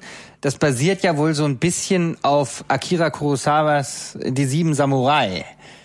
Ah, ich bin wieder ein bisschen leise. Eigentlich Ja. bin ich direkt am Mikrofon. Ich kann Ja. gar nicht leise sein. Nee, Ma ist ja eigentlich sehr laut. Ich höre ihn halt laut und deutlich, aber also das basiert eben darauf und ähm, ist mir halt auch sehr empfohlen Ich muss worden. auch noch ein bisschen näher zu dir kommen, weil ich es einfach nicht Genau. mehr auf, aushalte. Wir machen jetzt sitzt wir zu sehr machen- in der Sonne. Ich sitze in der Sonne. Wir machen Vielleicht jetzt so, sollte ich- wir so ein müssen- bisschen auf schwule Animes. Ich Genau, wir machen das auch hier schon naiv. ich, ich näher mich meinem Gesprächsmann an, dann Ah. werde ich auch lauter Genau. und äh, sitze nicht mehr so in der Sonne. Genau. Ja, ja also schon äh. Gungrave äh, kenne ich auch, ähm, habe ich aber, muss ich dir sagen, Gimba leider noch nicht äh, gucken können. Der Gimba ist einer aus dem Chat. Ja, ja, genau. Ich habe Ja, mich die jetzt einfach Hörer mal... des Podcasts wissen ja nicht. mit Stimmt, das ist ja, ist ja gemein, ich weiß. Also wir müssen das überhaupt, ich glaube, wir müssen zum Videochat übergehen. Das ist jetzt hier Ja, so Live-Video-Chat und äh, genau. Gibt's denn noch irgendwelche Fragen aus dem Chat, die ich euch vielleicht beantworten kann Naja, oder zu denen ich während euch meine der- Gedanken mitteilen Während kann? der Chat nochmal Fragen sucht, stelle ich einfach noch ein Ja, paar mach Fragen. das. Also ich habe ja auch so ein bisschen vorher geguckt, was ich fragen muss.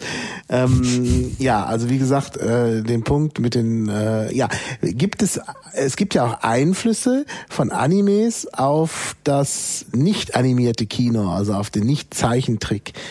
Äh, also jedenfalls habe ich den Eindruck, dass es äh, Filme gibt und auch Serien, die halt sich an Ja. Animes orientieren, aber eben dann doch normale Filme oder normale Serien sind. Es gibt diese sogenannten Live-Action-Filme, die auf den Animes basieren.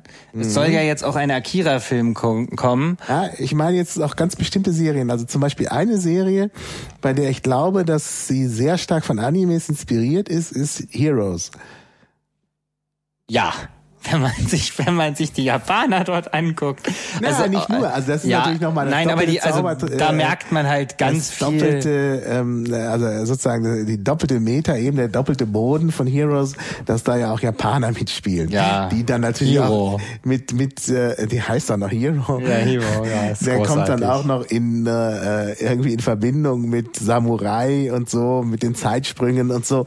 Also da, da ist natürlich dieses Samurai-Ding nochmal extra drin. Ja. Aber ich glaube, die ganze Anlage des Films äh, hat was von Anime. Ja. Also haben wir auch äh, Dystopie, wir haben atomare Bedrohung, aber eben natürlich verlegt äh, in die USA und äh, teilweise auch in Japan, gut, okay, aber verlegt in die USA. Und auch immer, das wird ja selbst im Film thematisiert. Da gibt's ja dann einen Zeichner, der halt Dinge Genau. malt oder Comics malt, und Die dann aber, Die eintreten. dann eintreten. Genau. Und das ist also ganz typisch Anime, würde ich sagen. Also ich glaube, dass Heroes wirklich äh, eine Serie ist, die ganz stark ähm, geprägt ist von, äh, von Animes. Da würde ich dir wohl zustimmen. Ähm, überlege ich gerade noch zu, zu, zu Heroes, wo man das vielleicht besonders sehen kann.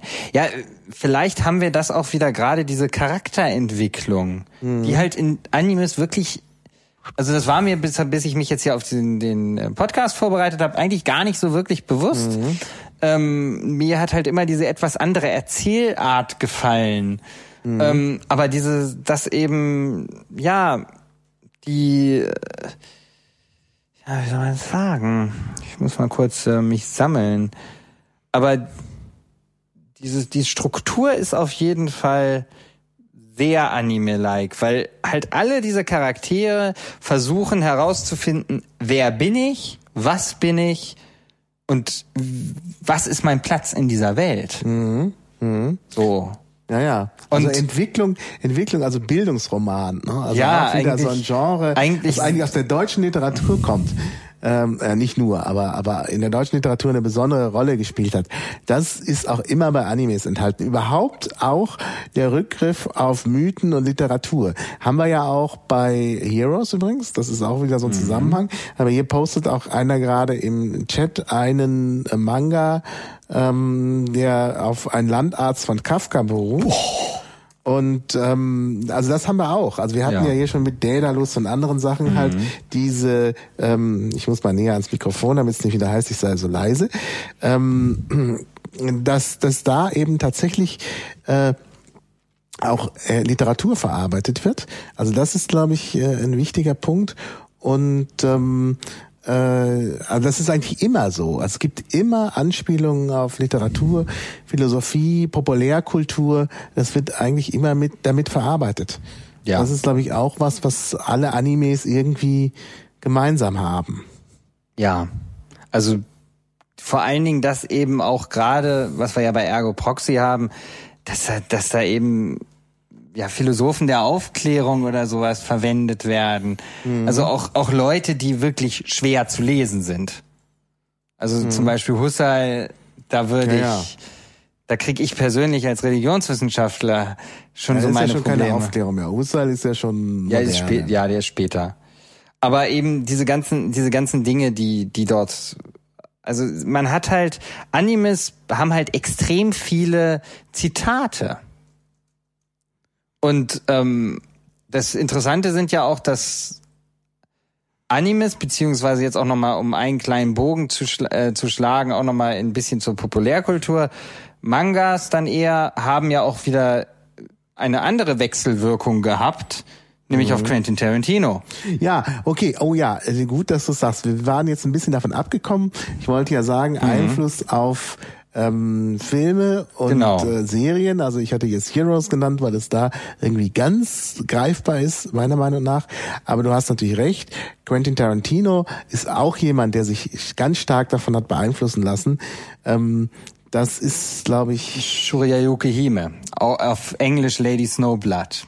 Also Kill Bill ist der Film, ja, ja. aber mhm. er basiert halt eben zum größten Teil auf Shuriyuki Hime oder Hime einem, äh, einem japanischen Manga aus den 70ern, mhm. der sehr gewaltverherrlichend ist, muss man ja. sagen. Mhm. Ähm, ich weiß nicht, ob Japaner im Chat sind, würde mich mal interessieren. Als ich in Japan war, habe ich in mehreren Manga-Läden danach gefragt und auch in Antiquariaten und sie kannten es alle nicht. Mhm. Also der scheint bei uns populärer zu sein.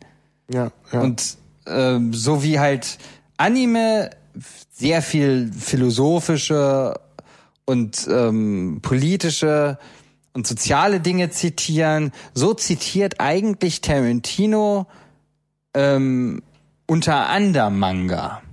Mhm. Also ja, diese Szenen mit dem. Das ist nicht alles bei Tarantino. Nein, nicht alles. Mehr. Aber Natürlich. Es ist oft auch vom Stil. Es ist nicht nur die Zitate. Ja. Auch du hast ja bei Tarantino, du hast schon mit der Gewalt angedeutet. Es hat oft auch was Comichaftes. Ja. Auch sonst das Verhalten, nicht nur die Gewalt. Äh, auch sonst ist da oft so was Comichaftes. Also mh, hm, Bill hast du genannt, ähm, bei dem anderen, bei Pulp Fiction, ich meine auch schon der Name Pulp Fiction, da geht es ja nun auch um Kitsch-Romane, Kitsch, man hat nur wieder, das ist auch was, was wir bei Mangas schon finden, ähm, aber auch dort, das Verhalten der Leute ist halt sehr stark, äh, hat so komikhafte Züge. Und ich denke, das ist auch der Zusammenhang zu Anime und, und Mangas. Ja, Ach so, falls sich jemand wundert, also Anime hat natürlich eigentlich keinen Plural, obwohl wir das im Deutschen äh, genau, äh, wir sagen dann Animes. Also Manga auch nicht. Manga auch nicht. Das ist ganz also, wichtig. Äh, also eigentlich die Kenner müssten Anime und Manga sagen, aber wir sind ja, ja nicht so, also Nein. wir sagen dann jetzt Animes genau. und Mangas. Und äh, vielleicht, um ganz kurz nochmal das mit Tarantino abzuschließen, gibt's natürlich auch noch diesen großartigen Film Death Proof, mhm, ähm, über kenne, den ich, ich über den dazu. ich persönlich zu diesen äh, ja zu sehr vielen ähm, autothematisierenden Filmen gefunden habe. Also da wird zum Beispiel das Original von nur noch 60 Sekunden the thematisiert. Also nicht das Remake mit äh, Nicolas Cage und mhm. Angelina Jolie und da werden eben auch ganz viele dieser Filme, mhm. die sich um Muscle, äh, Muscle Cars und sowas mhm. ähm, drehen, werden dort thematisiert. Mhm. Naja. Gut, Tarantino ist natürlich unheimlich vielschichtig. Gut, Ja. Death Proof ist, glaube ich, auch nochmal so ein ganz besonderer Film. Also, Der macht einfach Spaß. Ne, eigentlich müsste ich nochmal einen Podcast machen über Tarantino. äh, Weil klingt das gut. alles auch so absolut sonderbar ist, wo Und- man näher drüber wissen muss. Genau. Und halt, um nochmal zurück zu Kill Bill zu kommen, durch Kill Bill bin ich persönlich jetzt halt eben zu diesen Originalmangas äh, Lady Snowblood und zu den Lady Snowblood Filmen gekommen, wo man dann eben auch diese Ästhetik, die Tarantino dann, glaube ich, noch auf eine Spitze treibt. Ja, ja. Also diese Szene, wo sie gegen äh, Oranishi kämpft in dem Schnee und wo das Blut in den Schnee tropft, dann sind wir wieder bei blutrünstig. Und nein, ich bin nicht blutrünstig, ich möchte mich davon äh, distanzieren, aber äh, diese Ästhetik, und das ist eine, äh, das ist ein, auch eine spezielle japanische Ästhetik, die man auch in japanischen Filmen häufig findet. Ja, ja, ja, ja. Und ja, Gut, also äh, ja, also diese, diese, ich denke, da gibt's schon eine Beeinflussung. Das Ja. äh, muss man einfach Genau. mal sehen. Und ähm, du hattest vorhin schon Walt Disney erwähnt. Also es gibt, glaube ich, auch eine Beeinflussung zwischen sozusagen westlichen Comicentwicklungen und Mangas und umgekehrt. ja umgekehrt. Oder, also Comic, also äh, Zeichentrick meine ich Also natürlich. ich Anime. weiß nicht, dieses Nicht Umgekehrte weiß ich nicht. Also, Ah. also der, wie gesagt, dieser, der Vater des Anime ist halt ganz stark durch Walt Disney. Also die, diese Augen, diese Mhm. Genau. großen Das ist Augen. Bambi. Das, Das ist Bambi, genau. Bambi. Mhm. Das ist Bambi. Was eigentlich, ähm, was eigentlich auch wieder sehr merkwürdig ist, weil ja mh, bei in vielen religiösen asiatischen Konzepten die Augen sehr, sehr wichtig sind. Also Mhm. bei Toten werden die auf einem Foto durchgestrichen oder verklebt, Mhm. damit der böse Geist nicht entweichen kann. Das ist eigentlich in der westlichen Tradition auch, das ist nur ein bisschen untergegangen. Also der europäische Animismus äh, hat das ganz klar. Also der böse Blick ist da ein ganz wichtiges Element. Das hast du auch immer, ich habe ja in Italien Sprachaufnahmen gemacht und sobald irgendwie sicher ist, dass man nicht von der katholischen Kirche ist, erzählen die Leute einem immer was über den bösen Blick. Das bewegt die irgendwie unheimlich. Ja. Und dann Praktiken, wie man halt den bösen Blick abwehren kann. Also der böse Blick besteht darin, dass jemand durch seinen Blick äh, sozusagen einem anderen äh, einen Fluch auferlegen kann. Und das muss man halt irgendwie abwehren. Und da gibt's halt dann Maßnahmen, da tropft man Öl auf Wasser und Teller und da stellt man ans Fenster. Also was, naja, gut, müssen wir ja nicht vertiefen. Nein. Das wäre dann wieder ein anderes Thema. Aber äh, solche animistischen Dinge mögen da auch äh, eine gewisse Rolle spielen. Ja, ähm, wir müssen leider zum Ende kommen. Ähm, gibt's vielleicht noch so einen schönen Abschluss, eine Zusammenfassung? Oder äh, ich frage mal so. Ähm, äh, das sind ja zum Teil auch Serien, die du erwähnt hast. Das ist ja alles sehr viel. Ähm, äh, da muss man auch viel Zeit aufbringen, um das alles zu rezipieren. Naja. Wie macht man das als Geisteswissenschaftler? Das ist das Problem. Nein. Ähm, ich habe ja früher immer gesagt, der Student hat drei Grundfeinde. Mhm. Sauerstoff, Licht und Schlaf. ah ja. Also, ähm, naja gut, wenn man dann noch jünger ist, ich bin jetzt auch schon ein bisschen älter, ähm, braucht man nicht so viel Schlaf. Und ähm, gerade auch wenn man eben irgendwie viel geisteswissenschaftliche Inhalte rezipiert, muss man wieder runterkommen. Also wenn man halt irgendwelche philosophischen Traktate liest, dann kann man sich nicht einfach hinlegen. Dann braucht man irgendwas, was einen langsam wieder zurückholt. Ja, Also es ist halt Klar. Äh, Ja, ja. Die, die Nebenwirkung von diesen Dingen. Und äh, naja, und da Ja, bin ich irgendwie mal zum Anime gekommen, was vielleicht auch daran lag, dass ich, ähm, dass ich zu dem Zeitpunkt äh, einige chinesische und japanische Bekannte haben, die mich eben darauf aufmerksam gemacht haben. Wobei sie halt eher diese Sachen, die ich jetzt thematisiert habe, diese Filme und Serien, eher nicht so gucken. Mhm. Die gucken eher diese klassischen, Klar. die vielleicht aus unserer Sicht manchmal langweilig sind. Wobei halt als Kind habe ich halt Sailor Moon geguckt. Also es ist halt, äh, nicht Sailor Moon, Entschuldigung, falsch. Äh, Mila Superstar und äh, die Was mir auch Kickers. nichts sagt. Na gut. Ähm, das war das mit der Volleyballspielerin. Hoffentlich schreibt das jemand in den Chat. Das kann ich jetzt, sagt mir jetzt nichts. Äh, naja, gut, das bedeutet aber auch, wenn du das so sagst, dass im Zeitalter des Bachelors eine äh, geistige Armut eintreten wird, weil ja. niemand mehr Zeit hat, sich um was anderes zu kümmern, als um Punkte zu jagen. Ja gut, ich, wie gesagt, ich gehöre ja der aussterbenden äh, ja. Gattung der Magister an und äh, ja. habe auch ein bisschen länger studiert und meine Uni hat dafür gesorgt, dass ich noch ein bisschen länger studiert habe oder studiere, weil sie meine äh, mein Zweitprüfer meine Arbeit nicht korrigiert, weil er krank ist und dann, naja, egal. Darüber wollte ich mich jetzt nicht auslassen, aber habe ich jetzt doch gemacht, sorry. Ähm, es ist halt so, dass man eben in einem Magisterstudiengang die Chance hatte, seinen geistigen Horizont sehr, sehr zu erweitern. Dass man mhm. eben mal sagt, okay, ich gönne mir jetzt einen Spaßkurs. Ja, ja. Das war bei mir dann dummerweise mal Chinesisch. Mhm. Was ja. sich dann halt nicht so als Spaßkurs empuppt hat, wenn man eben noch. Äh, Japanisch wäre für einen Anime-Spezialisten. Ja, natürlich. Das, das kommt ja auch noch. Ach, das Aber das Chinesisch war damals aus privaten Gründen. Also mhm. ähm, das wird wahrscheinlich irgendwann auch noch kommen. Also es ist, ja. wenn jetzt leider sozusagen die Ereignisse die so eingetroffen sind in der Welt, nicht gekommen wären, wäre ich vielleicht auch mal für ein Jahr oder länger irgendwie nach Japan gegangen. Also ja, kann man immer noch. Also Japan ist jetzt nicht völlig unter. Nein. Ähm, können ja so mal aufrufen zur Unterstützung. Ja, genau. passt eigentlich ganz gut. Wir Machen jetzt gerade diesen Podcast und äh, ja, ja. mal nochmal aufrufen, dass da auch Hilfe gebraucht wird. Ähm, ja, äh, wir müssen jetzt aber wirklich zum Ende kommen. Richtig. Und Chat. Äh, der Chat hat Mila Superstar gefunden, kann das aber bitte auch noch in äh, unter irgendeiner Rubrik ins Pad schreiben, damit wir das auch hinterher in den Shownotes haben. Ähm, ja, also hat Spaß gemacht. Wir haben gesehen, es ist ein unerschöpfliches Thema. Wir müssen das irgendwann noch fortsetzen. Ich will ja auch noch mal was über Mangas machen weil das ja nochmal ein extra Genre ist. Wir haben zwar damit angefangen, weil sich Animes aus Mangas entwickelt haben, aus Manga entwickelt haben. Und wir machen dann aber auch noch was über Manga äh, zu einem späteren Zeitpunkt. Ja, ganz herzlichen Dank. Ja, ich danke dir mal. Wenn ihr irgendwie Rückfragen an mich habt, könnt ihr mir eine Mail schreiben oder mich über Jabba kontaktieren. Ich mache jetzt einfach mal. Ich werde dich dann verlinken. Ach so, sehr gut, dann ist besser. Ähm, ja. Genau. Das ist dann auch noch möglich. Genau. Ja, vielen Dank fürs Zuhören. Vielen Dank fürs Helfen im Chat und für die Shownotes, die wir dann auch noch veröffentlichen werden. Und ja, Vor Vorschau fürs nächste Mal ist noch nicht so ganz klar.